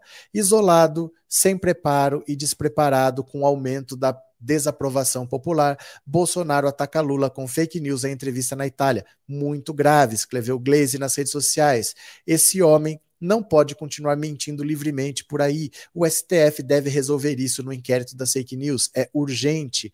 A Sky TV 24, Bolsonaro alegou que Lula estaria entre várias autoridades da esquerda no Brasil e na Espanha que estariam que teriam recebido recursos do narcotráfico da Venezuela. Mas não é nem da Colômbia, é da Venezuela agora.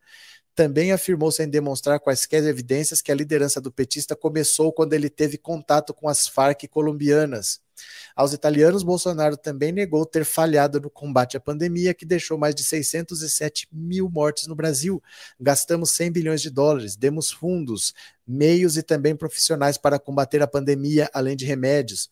Questionado sobre o fracasso do governo na área ambiental, o presidente voltou a dizer que a Amazônia não está queimando porque é uma floresta úmida, pega fogo só nas áreas periféricas, e emendou: tem também os desmatamentos ilegais que nós combatemos. Tanto é que este ano estamos indo tão bem que a imprensa não diz mais nada sobre isso.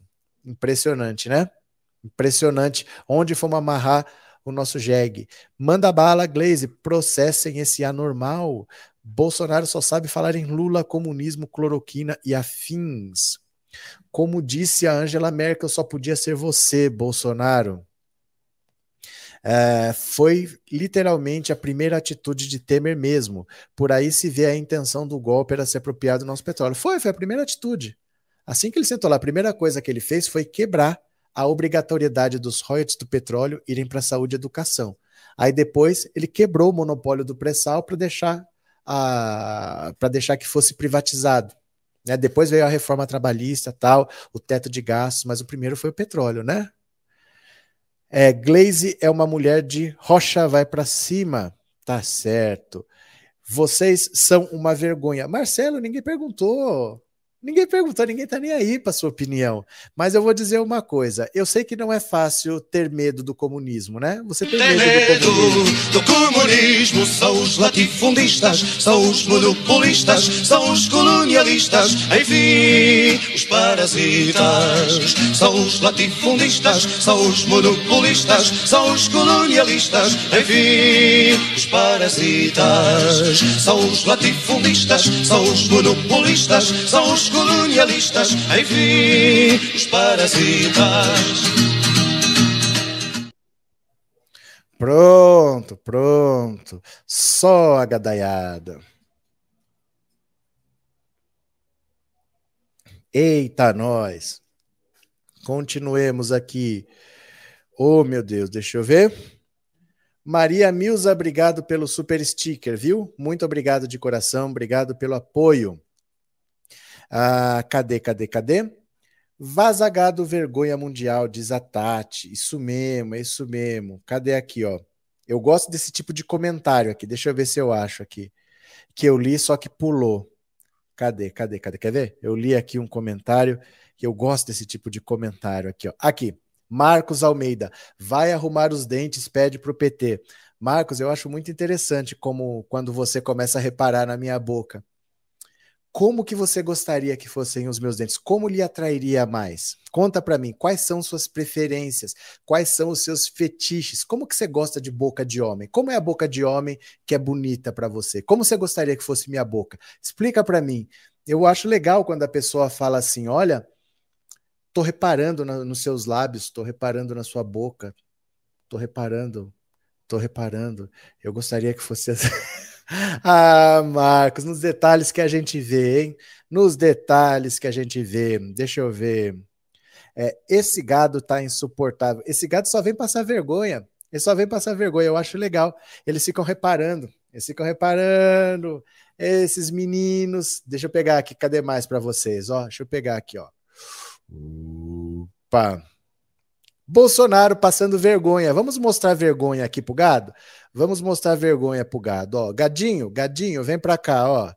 Gadinho.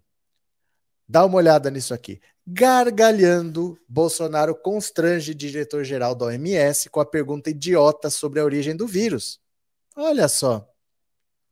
O presidente Jair Bolsonaro participou nesse domingo de um encontro com o diretor da OMS, Tedros Adhanom, também estavam presentes o ministro das Relações Exteriores, Carlos França. Gargalhando, o mandatário constrangeu o diretor-geral da OMS com a pergunta idiota sobre a origem do vírus. Eu tenho uma pergunta para você. Qual é a origem do vírus? Hã? Hã? Hã? Disse Bolsonaro. Tedos responde: ainda estamos estudando.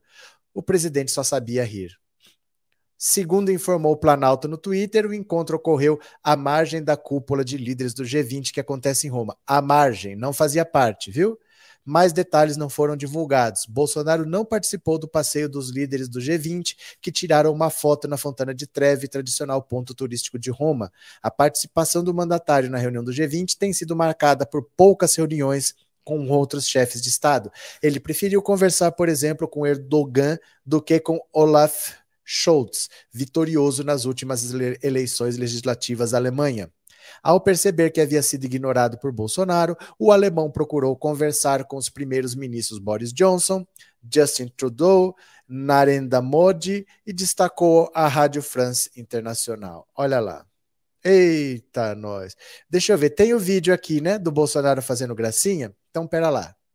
Então, pera lá, que eu tenho que compartilhar o som, é outro compartilhamento aqui. É cheio de história, mas vamos lá, vamos ver, vamos ver, vamos ver.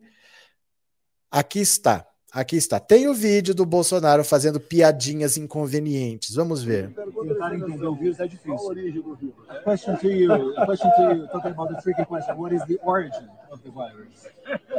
We're still studying. Ainda estamos estudando. Ainda estamos estudando. É? Estamos estudando. Sounds good. That's a good answer. We need to know. It's very important. Precisamos lançar um sobre isso. And by the way, I, I, I didn't tell you, I, I got an award from the previous recebi um prêmio do presidente anterior, o prêmio Oswaldo Cruz, eu tenho o prêmio Coração, from President Cameron, right? President Vocês acreditam nisso? De verdade, vocês acreditam nisso? Que isso ele está conversando com pessoas sérias, com quem ele dificilmente vai ter oportunidade de conversar de novo, e o que ele sabe fazer é piadinha. Ele sentou do lado da Angela Merkel e foi falar do 7 a 1 Ele fica dando risada. É... Bom, bom, não sei, Sebastião, eu não sei.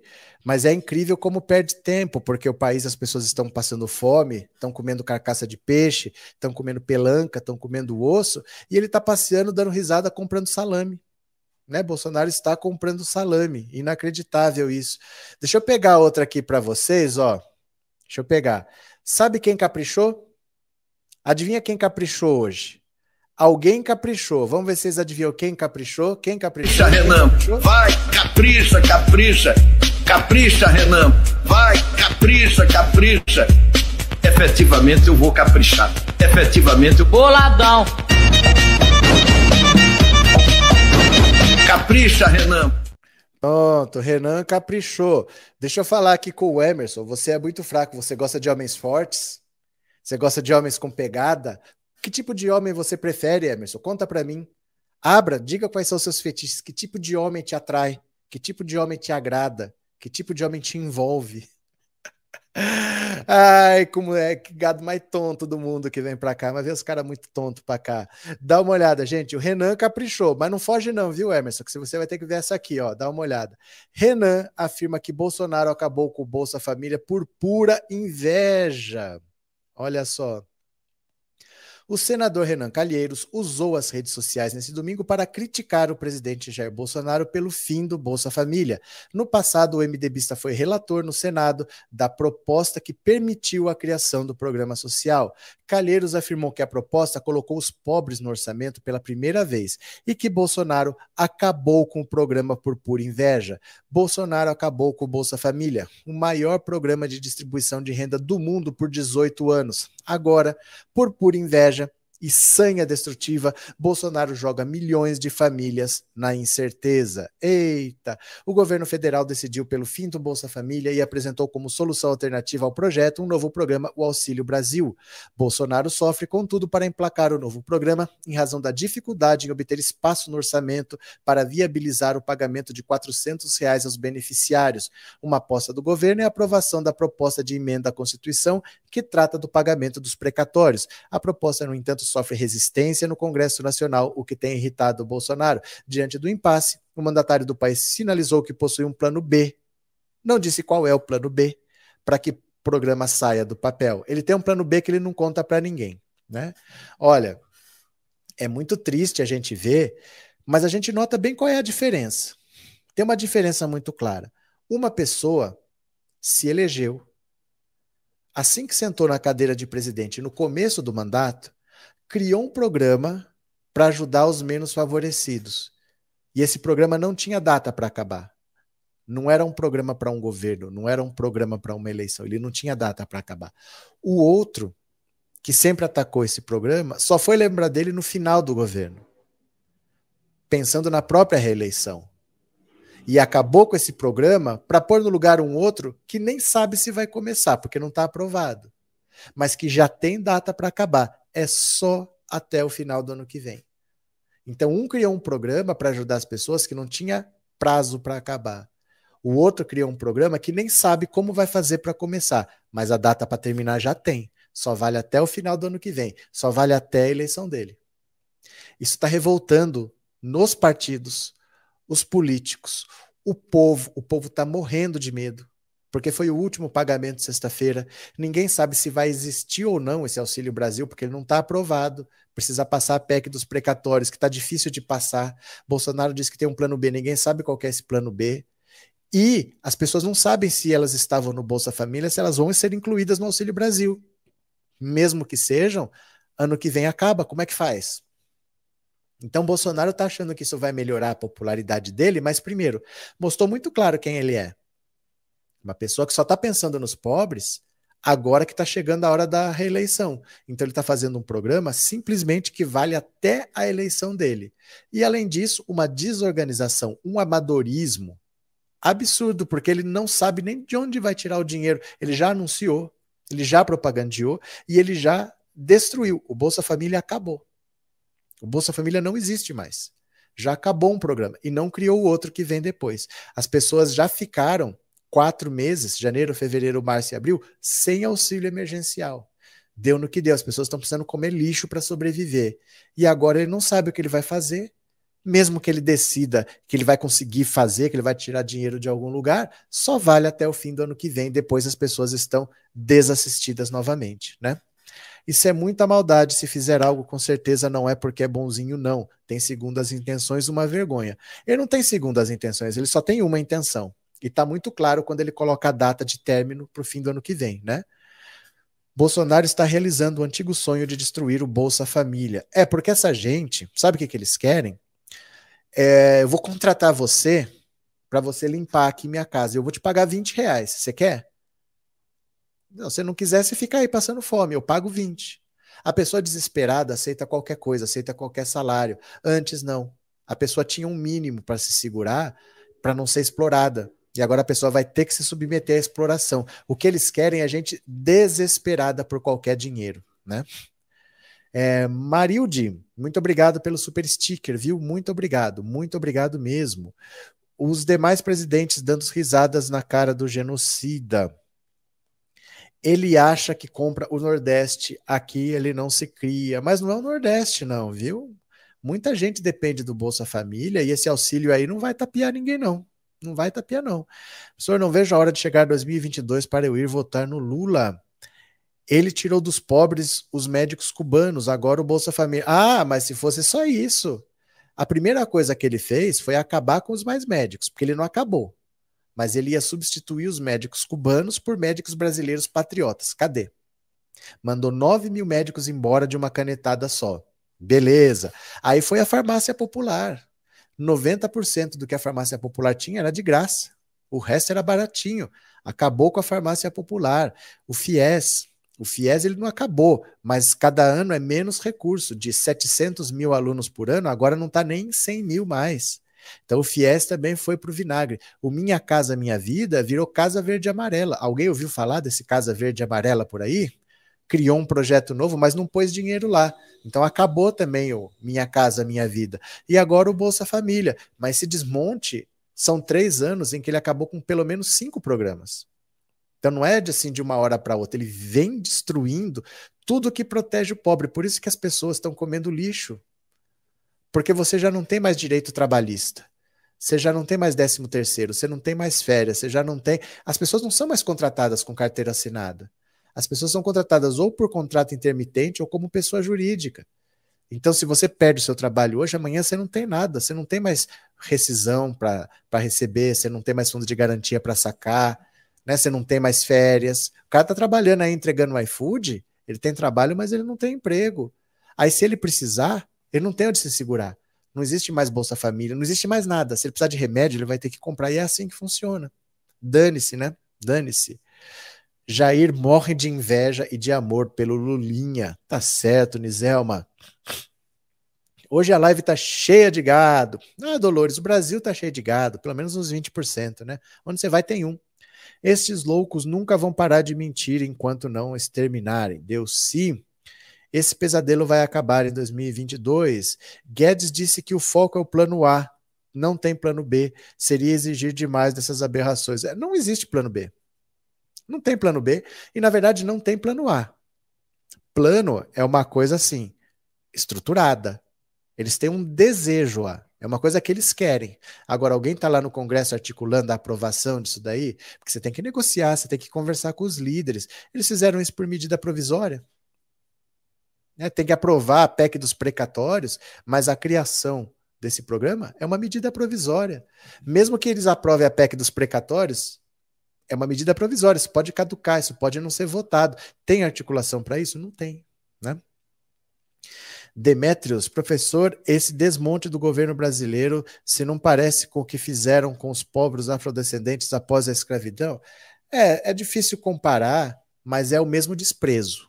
É o mesmo desprezo. Né?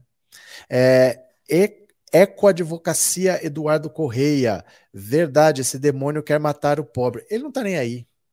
Ele não tá nem aí. Ele não olha para a pessoa e vê um ser vivo. Ele não tá nem aí, né? Cadê? É, Cid Gomes, presidente já, com certeza. Olha, ele tá com 80% Cid Gomes, viu? É, gado bom, gado no espeto. Vixe! Improviso de governo. É porque, gente, essa PEC dos precatórios está bem difícil de passar. Tá bem difícil de passar, viu? Ah, deixa eu falar mais uma aqui para vocês, ó. Leiam comigo, leiam comigo. Essa notícia eu sei que vocês vão adorar. Mídia oficial do bolsonarismo, Jovem Pan contrata Alexandre Garcia e Caio Coppola. Desenterraram um Gagá, que foi demitido da CNN, outro demitido da CNN, que também ninguém sabia onde estava. Olha os dois aqui, ó. O cosplay do Kaká e o velho Gagá, né? Olha. A Rádio Jovem Pan, que se tornou o veículo oficial do bolsonarismo e da extrema-direita no Brasil, contratou os comentaristas Alexandre Garcia e Caio Coppola, que foram afastados da CNN em, razão do discurso negacionista em relação à Covid, a dupla estreia logo depois do feriado, embora ainda não tenham sido divulgados os programas dos quais participarão. Ambos defendiam o inexistente tratamento precoce contra doente, contra a doença, o que levou muitos brasileiros a acreditar no charlatanismo presidencial que prescrevia produtos como cloroquina e ivermectina contra a doença. Olha aí, essas pragas vão voltar a encher o saco. Gente, o Alexandre Garcia dá até pena. Ele explicando, quando o Pazuello disse que não tinha que ter pressa com a vacina, porque a vacina ia chegar no dia D e na hora H, ele falou, mas tá certo. É o dia D e a hora H. Porque quando que é o dia D? Dia D é o dia. Não é antes do dia, nem depois do dia. E a hora H é, é a hora, que não é antes da hora, nem depois da hora. Esse é o nível do Alexandre Garcia. E esse Caio, Caio Coppola é outro também que o cara fala: Eu sou bacharel em direito. Cara, se você se formou em direito e você só fala isso, eu sou bacharel em direito, quer dizer, eu me formei, peguei meu diploma e joguei no lixo, porque ele não é professor de direito, ele não é advogado, ele não é juiz, ele não é promotor, ele não é delegado de polícia, ele não fez nada com o diploma. Para que ele se formou então? Eu sou bacharel em direito, isso não serve para nada. Se ele fosse, se ele desse aula, ele pode dar aula como professor, como formado em direito, mas ele falaria: "Eu sou professor". Não, eu sou bacharel em direito. É um cara que se formou e não fez nada com diploma. Esses são os empreendedores que defendem a meritocracia, né? Marluce, obrigada pelo super sticker, viu? Muito obrigado mesmo. Gente, alguém vai se tornar membro do canal? A live vai acabar daqui a pouquinho, tá? Cadê? Professor, com o caos que você explicou, emprego no Brasil vai vir de onde? De lugar nenhum. Desse, nesse país não tem emprego. Já que no BR só tem especulações e exportação, de que serve se formar com essa elite sequer aceita assinar carteira. Temos futuro? Nesse governo, não. Não há possibilidade de resolver esse problema nesse governo, porque Paulo Guedes nem fala de geração de emprego. Ele nem toca nisso. Você não vê uma entrevista do Guedes falando de geração de emprego, crédito para pequena e média empresa, ele não fala disso. Então não tem solução nesse governo, né? O Caio não é gado, é cavalo mesmo. O que faremos com o desmonte do CNPq e da ciência? Ah, só faltava não desmontarem. É uma das coisas que eles mais odeiam, é estudo, educação, pesquisa. Começa por aí o desmonte, né? Quem está afundando o país é o Bozo. Tá certo. Eu vou pegar mais uma aqui para vocês, ó. Essa aqui é interessante porque vai na mesma linha do Caio Coppola, da Jovem Pan, do Alexandre Garcia, dessa mídia que virou bolsonarista por opção. É importante aqui, ó que vocês prestem atenção nessa notícia, eu vou explicar por quê. Deixa eu só ler aqui a Tânia. Você acha que o Lula eleito consegue reverter essa política de atrelar o petróleo nacional ao dólar? Tânia, tudo depende. Tudo depende, porque não é assim o que, que o presidente faz. Ninguém faz nada sozinho. Vai depender dos apoios, dos interesses, quem que vai estar junto. Ninguém faz nada sozinho. Tem certas coisas que são irreversíveis. Você achar que, olha, vamos desfazer a reforma trabalhista? Difícil. Vamos desfazer a reforma da Previdência? Quase impossível. Certas perdas são irreversíveis. Então a gente vai ter que ver agora que apoios vai ter, que interesse vai ter, como que isso se articula. Não é assim eu consigo, eu não consigo. Ninguém faz nada sozinho, entendeu? Então vamos ver. Vamos ver o que acontece. Precisa ter, para aprovar uma PEC, a gente precisa de 60%. Será que a gente vai conseguir 60%? Depende da articulação que o Lula está fazendo, mas tem um ano até a eleição. Temos que esperar. Não é o presidente que decide essas coisas sozinho, viu? Tem que esperar. Dá uma olhada nessa notícia aqui, ó. Dá uma olhada nessa notícia. Após perder patrocínio, Monark diz que foi mal interpretado em post sobre racismo. Eu já vou explicar por que, que eu vou falar isso aqui, ó. Essa besta aqui, ó. Essa besta. O youtuber Bruno Ayub, conhecido como Monark, que apresenta o Flow Podcast, resolveu tentar justificar as suas declarações infelizes relacionando a liberdade de expressão com manifestações racistas. Após a repercussão, inclusive com a perda de patrocinadores, ele tentou ajeitar a situação. Monark usou o velho discurso de que foi mal interpretado. Fala, manos, muita gente interpretou minha defesa à liberdade de expressão como a defesa de opiniões hediondas como racismo ou homofobia, só reforçando que tais opiniões são abomináveis e eu gostaria que ninguém as tivesse. Todo discurso de ódio é maléfico à sociedade. Isso é o que ele falou, né? O youtuber fez uma postagem em seu perfil no Twitter com a seguinte indagação: ter opinião racista é crime? Figura conhecida no universo bolsonarista, ele habitualmente emite opiniões ofensivas e alinhadas à lógica radical do presidente da República, ainda que sempre recheadas de pretensos argumentos como a insistência típica do séquito extremista que apoia o atual ocupante do Palácio do Planalto, que não vê mal nenhum em afirmações racistas, misóginas, homofóbicas e mentiras. O Flow Podcast perdeu dois patrocinadores depois da publicação, relativizando o racismo, o iFood e o Tribe. De acordo com o site Propmark, a decisão da empresa de delivery ocorreu por querer ser protagonista na promoção de mudanças urgentes que favorecem a diversidade e a inclusão. Olha só, essa notícia é importante pelo seguinte: o YouTube mudou muito de uns anos para cá. Jair Bolsonaro, que tinha o canal dele no YouTube, que fazia lives aqui, isso é num cenário da eleição de 2018. De lá para cá foram surgindo, por exemplo, esses canais de podcast, que você chama uma pessoa para entrevistar, e eles ficam lá conversando duas horas, três horas, quatro, cinco, até seis horas eles ficam conversando lá. O YouTube mudou muito de lá para cá. E esse Flow Podcast, por exemplo, foi punido pelo YouTube. Levaram lá o Luiz Ernesto Lacombe para falar um monte de negacionismo. Eles ficaram uma semana sem poder postar vídeo. Eles já sofreram uma punição. E agora, quando teve essa demissão do Maurício Souza, que é o jogador de vôlei, ele foi demitido do clube que ele estava porque ele fez uma postagem homofóbica. Os patrocinadores exigiram e o clube demitiu. Ele foi lá defender liberdade de expressão, não sei o quê, sem saber que homofobia é crime, racismo é crime. E aí ele perguntou assim: mas ter uma opinião racista é crime? Sim, é crime. É crime. Esse discurso bolsonarista de que tudo é liberdade de expressão, isso é uma mentira. Certas opiniões são crimes, estão na lei que são crimes. Ninguém pode dizer que não sabia. Eles fazem isso sabendo que não vai dar em nada. E eles estão começando a ser punidos, estão reclamando de perseguição. Ai, estão cerceando minha liberdade de expressão. Ninguém tem liberdade para cometer crimes. É, se eu xingar qualquer pessoa aqui, eu posso ser processado por injúria. Isso pode acontecer. A liberdade de expressão tem seus limites. E essas pessoas usam esse argumento da liberdade de expressão como dizer, eu tenho o direito de cometer crimes. Então é importante que esse pessoal comece a ser punido, porque esses podcasts, quem estava lá também semana passada? Eduardo Bolsonaro. O que, que ele falou lá? Essa história das Farcs com as drogas. Foi lá, foi lá falar isso daí também. Então tem que começar a ver o que, que esse pessoal está falando em nome da liberdade de expressão é preciso que o YouTube comece a ser mais responsável. Já deu uma primeira punição. Os patrocinadores já tiraram o patrocínio e que comece a cair a casa dessa gente, porque isso aí vai virar palco para negacionismo, vai virar palco para crimes. Né? Depois do Lacombe, quem foi lá foi o Rodrigo Constantino. E é sempre assim. Eles vão levando essas pessoas para começar essas conversas malucas deles aí, né? Esse é um analfabeto político, esse Coppola. Bom, nem se fala, né? A maconha destruiu os poucos neurônios já combalidos do monarque.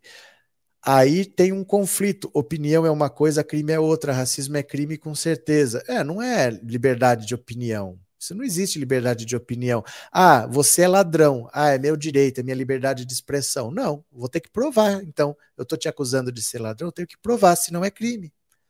Não é crime. É muito simples isso, né? Vi um vídeo de um rapaz que foi vítima de racismo num hotel no Rio Grande do Sul. O que, que foi, Arlete? É, como sabemos, eles não estudam nem pesquisam e falam liberdade, blá blá blá. Se a justiça não acorda, até ela vai sofrer. Esse identitarismo exagerado acaba sendo uma cortina de fumaça para a boiada passar despercebida. A maior luta é a de classe. Nelson, uma coisa não tem nada a ver com a outra. Você está completamente enganado no que você está falando. Uma coisa não tem nada a ver com a outra. Eu vou te explicar. Eu nem ia explicar, mas eu vou te explicar. Isso daí é discurso que você leu no 247, provavelmente o Atushi falando isso daí. Isso é uma ignorância muito grande. Sabe por quê, meu cara? Uma coisa é o que você acha que é importante. Outra coisa é você lutar pela sua vida. O racismo mata. Você não pode pedir ninguém para não lutar pela sua vida, porque o importante é que a esquerda vença as eleições. Tá? A polícia, quando vê o cara com uma furadeira na parede, acha que uma arma e atira, ou então quando vê o cara com guarda-chuva, acha que é um fuzil e atira, essa bala sempre encontra um corpo que você sabe qual é, nunca é loirinho de olhos azuis. Então essas pessoas estão lutando pelas próprias vidas. O Brasil é o país que mais mata LGBT no mundo. Você não pode falar isso é secundário, estão passando a boiada, precisamos que a esquerda. Ninguém vai deixar de lutar pela própria vida. Tá? Isso é uma grande besteira o que você está falando. Eu espero que você reveja esse seu ponto de vista. Não é assim que funciona. Ninguém vai deixar de lutar pela própria existência. Mas, nesse caso específico, meu caro, nem o assunto é esse. Sequer o assunto é esse. A esquerda não fez nada com o cara do vôlei.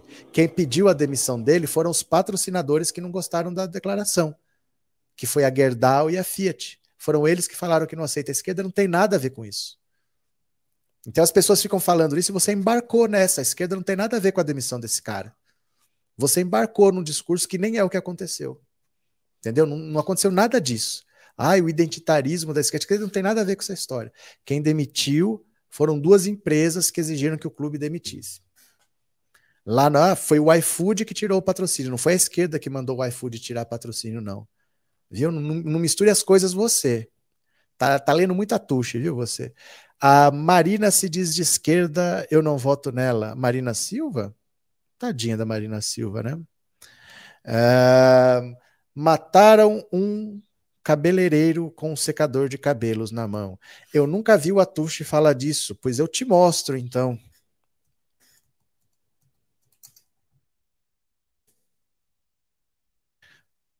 Ah, cadê agora? Peraí.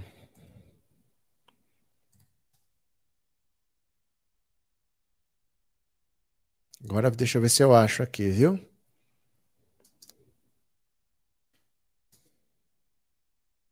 Ó.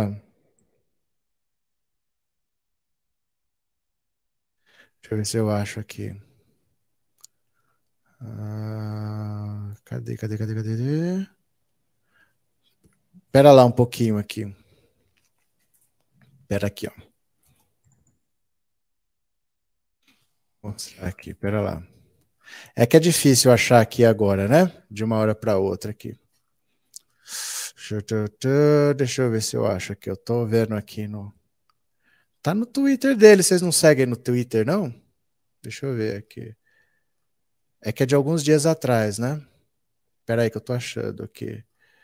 Hum...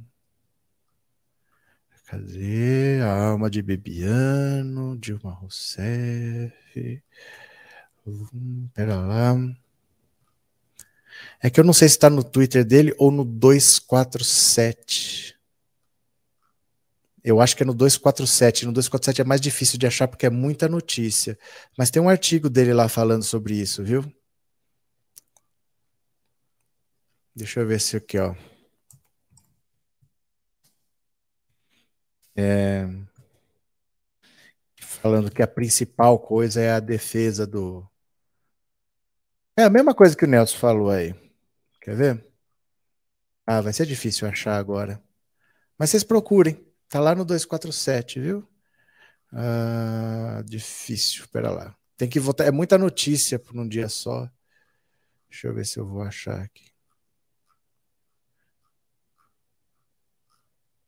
Deixa eu ir mostrando aqui para vocês enquanto eu procuro, né? Ó. Não é aqui. Opa. Ó. Não é esse aqui, não. Você quer ver?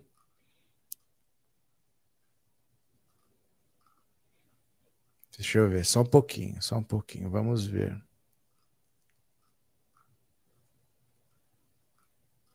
Vamos ver, pera lá. É que é muita notícia todo dia, né?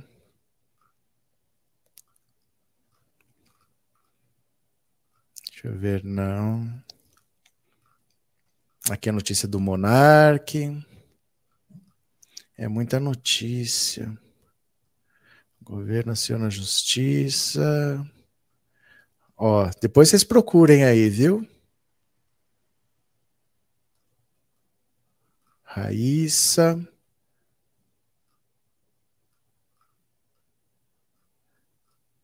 Difícil achar agora, assim, é muita notícia. Ó, tudo aqui é do dia 30 ainda, ó, é de ontem, ó tudo isso que passou. Sérgio Camargo. Ó, deve estar tá por aqui, quer ver?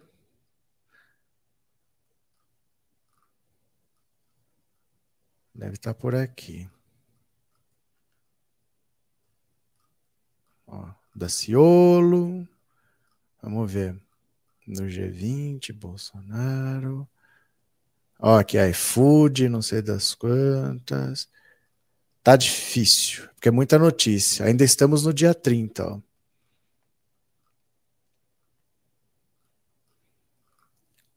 Cadê? É muita notícia, ó.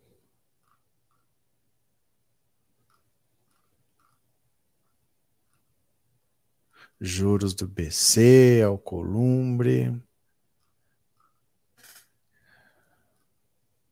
Ó, ainda está no dia 30.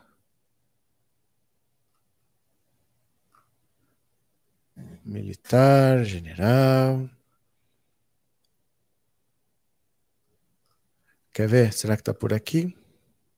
Rui Falcão. Parlamentares. Terceira via, desembargador, ação da Petrobras. Ah, acho que eu não vou achar, não. Demora muito. Eu vou achar. A próxima live eu mostro, tá? Mas é só vocês procurarem aqui. Tá em algum lugar aqui. Aqui é bastante coisa num dia só.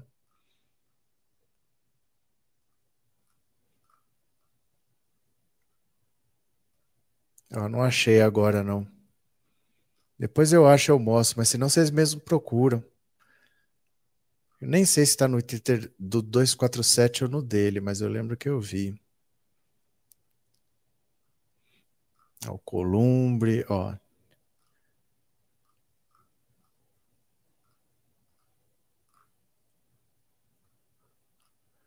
Depois a gente vê. Depois a gente acha. Não tô achando, não.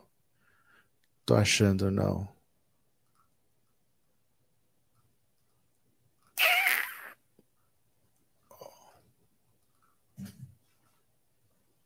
Ah, que pena. Aqui, achei. Cancelamento e demissão de Maurício de Vôlei serve mais à direita do que a causa LGBT. Artigo de Leonardo Atush. Tá aqui, ó. Achei. Aqui, ó. Cancelamento e demissão de Maurício serve mais à direita do que a causa LGBT. É sempre assim. Quem não sofre o problema sempre acha que dá para deixar para lá, né? Mas primeiro isso não tem nada a ver nem com a esquerda. Isso não tem nada nem com a esquerda a ver. Não foi a esquerda que mandou o, o Minas demitir o Maurício Souza, foram os patrocinadores. Tem nada a ver com a esquerda isso daí. Mas é assim que funciona, né? É assim que funciona. Como é que é? Bom dia com a Tuxa Joaquim de Carvalho. Não, pronto, já achei ali. Cadê? Racismo, homofobia matam, não há como confundir liberdade de agressão com liberdade de opinião. Ah lá, olha aqui, ó. Acho que não é o momento de ficarmos discutindo as declarações infelizes de quem está do nosso lado. Não, sempre é o momento, Marcelo.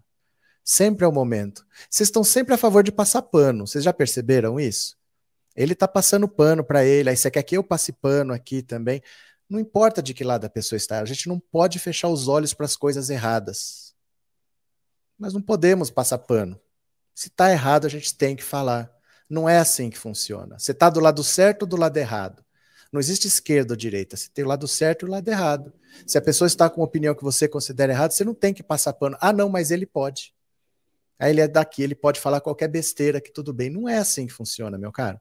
Não é assim que funciona, viu? Cadê? Cadê? Criar plataforma para dar espaço para negacionistas com ideologia bolsonarista. É, o nome do.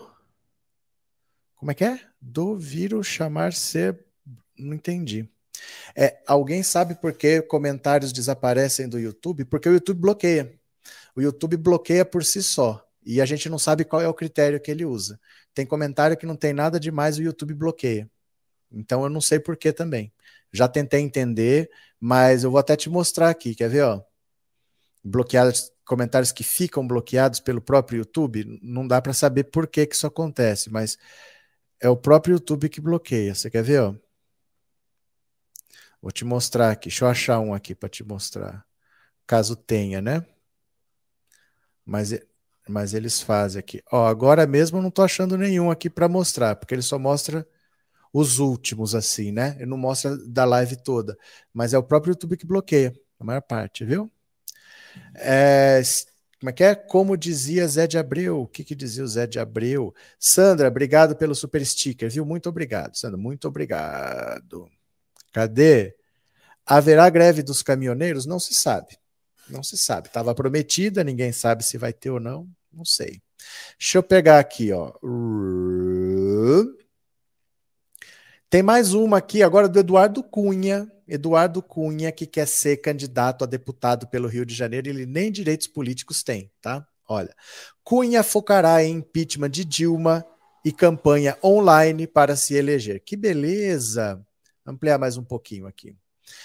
Eduardo Cunha tem dito a interlocutores que apostará numa campanha online para se eleger deputado federal por São Paulo em 2022. Durante um almoço que teve na última vez que visitou a capital paulista, Cunha citou casos de personagens folclóricos que obtiveram votações expressivas em 2018 graças às redes sociais. Um dos exemplos mencionados foi Joyce Hasselman o ex-presidente da Câmara acredita que a fórmula também poderá funcionar para ele. Para isso, Cunha explorará na campanha o protagonismo que exerceu no processo de impeachment sofrido por Dilma. Para ser candidato, Cunha terá de reaver os direitos políticos na justiça. Ele está impedido de disputar eleições até 2026 por ter sido cassado pela Câmara dos Deputados em setembro de 2016. Cunha já escolheu Jair Bolsonaro como candidato à presidência que apoiará caso seja autorizado a concorrer à Câmara. O ex-deputado afirma que uma terceira via não será capaz de furar a polarização entre Bolsonaro e Lula. Em relação à candidatura do petista, Cunha declara que Lula não foi capaz de criar nenhum fato novo até agora. Ele avalia que os anúncios do PT de que Lula conversará com empresários e evangélicos só serviram para pautar a imprensa e não tiveram força para mover peças no tabuleiro político. Cunha não pretende ser candidato pelo MDB. Ele diz ter recebido convites de filiação de cinco partidos. Por que cinco partidos estão interessados em filiar alguém que sequer tem direitos políticos? Né? Não é muito estranho esse Brasil? O Marreco entrou no partido que só tem bandido. Folclóricos, o Saci, o Curupira e a Mula Sem Cabeça. Acorda, Cunha.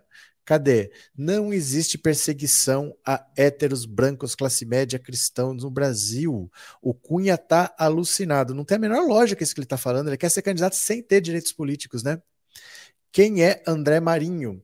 André Marinho é o filho do Paulo Marinho. O Paulo Marinho foi o coordenador da campanha do Bolsonaro. Por coincidência, ele é humorista, ele faz imitações e trabalha na Jovem Pan. Só que ele é o filho do Paulo Marinho, coordenador da campanha do Bolsonaro. O Paulo Marinho não só coordenou a campanha do Bolsonaro, como entrou de suplente na chapa do Flávio Bolsonaro ao Senado. Se o Flávio Bolsonaro não puder ser mais senador, quem assume é o Paulo Marinho. E o André Marinho é o filho dele, viu? Cadê?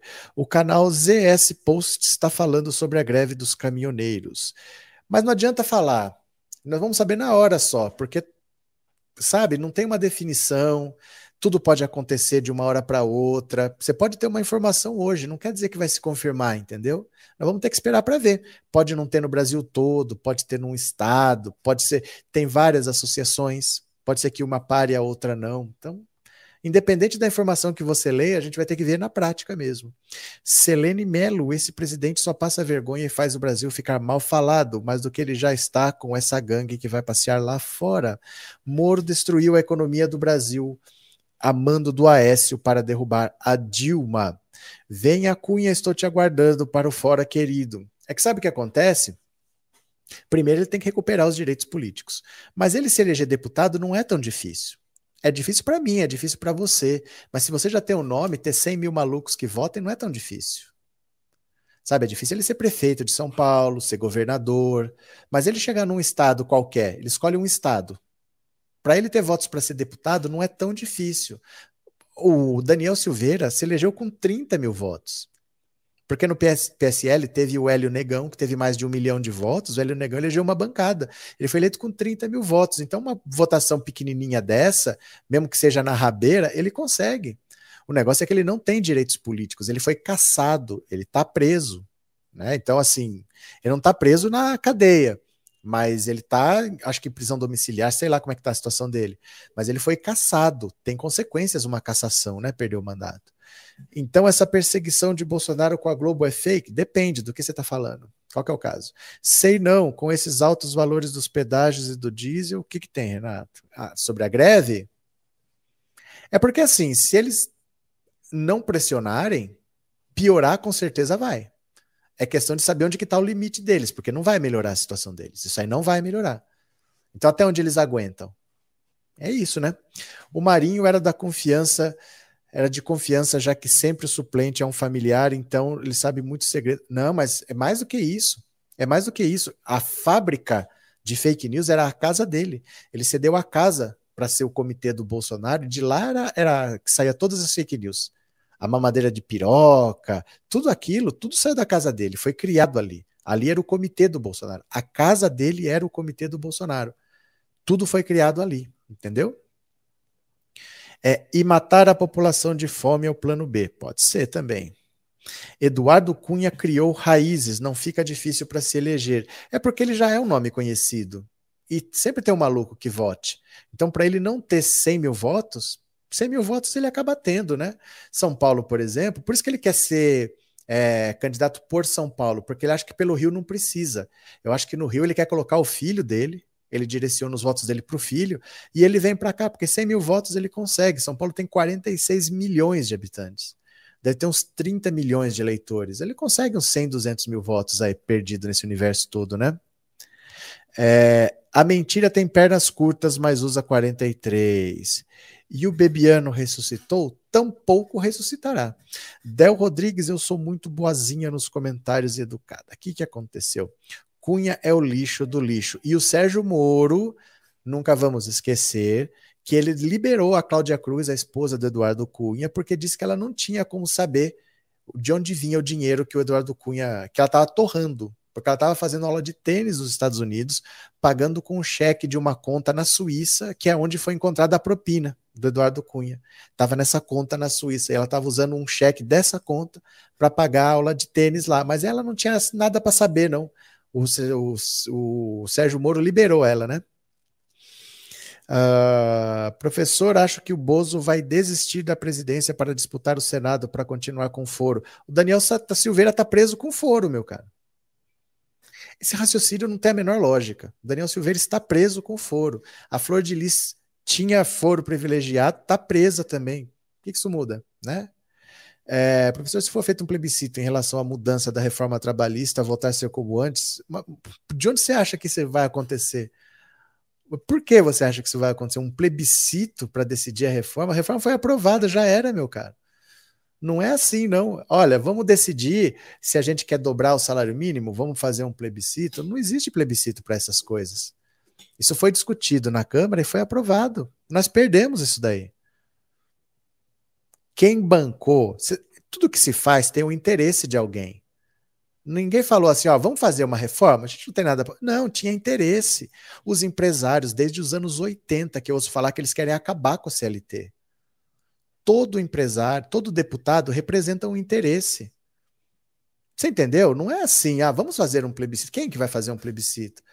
Os, os deputados são comprometidos com empresários. Não funciona desse jeito, não. Certas coisas aconteceu, já era. Já era. Vamos ter que batalhar de novo, fazer greve de novo. Do mesmo jeito que, um dia não existia o Vale Transporte e foi criado. Do mesmo dia, teve uma época que não existia férias e criaram a férias remunerada. Vai ter que começar a batalhar agora nas categorias, vamos ver o que consegue, mas achar que vai fazer um plebiscito, todo deputado tem algum representante lá. Ele representa algum interesse. A maioria representa bancos, grupos financeiros, empresas. Por que, que eles vão fazer um plebiscito? Eles não vão deixar o povo decidir, eles não vão dar a caneta que está na mão deles na mão do povo, você entendeu? Eles não vão fazer isso. Esse Bolsonaro é uma mala até quando vamos ter que carregar esse canalha? Até o final do ano que vem. Presidencialismo é assim. Data para começar, data para terminar, né? Uh, cadê? Não entendi, professor. Onde eu disse, disse algo diferente? Algo diferente? Algo diferente? O que ele disse foi o seguinte, ó. Cadê? Eu não sei onde é que está agora. Cancelamento e demissão de Maurício do Vôlei servem mais à direita do que a causa LGBT. Isso não tem nada a ver com direita e esquerda. Ele não foi demitido porque a esquerda exigiu. Não foi a esquerda que exigiu a demissão dele, foi o patrocinador. Foi a empresa que bota dinheiro no clube que falou: a gente não quer esse cara aqui. Ele não tem o perfil, não tem os valores da nossa empresa.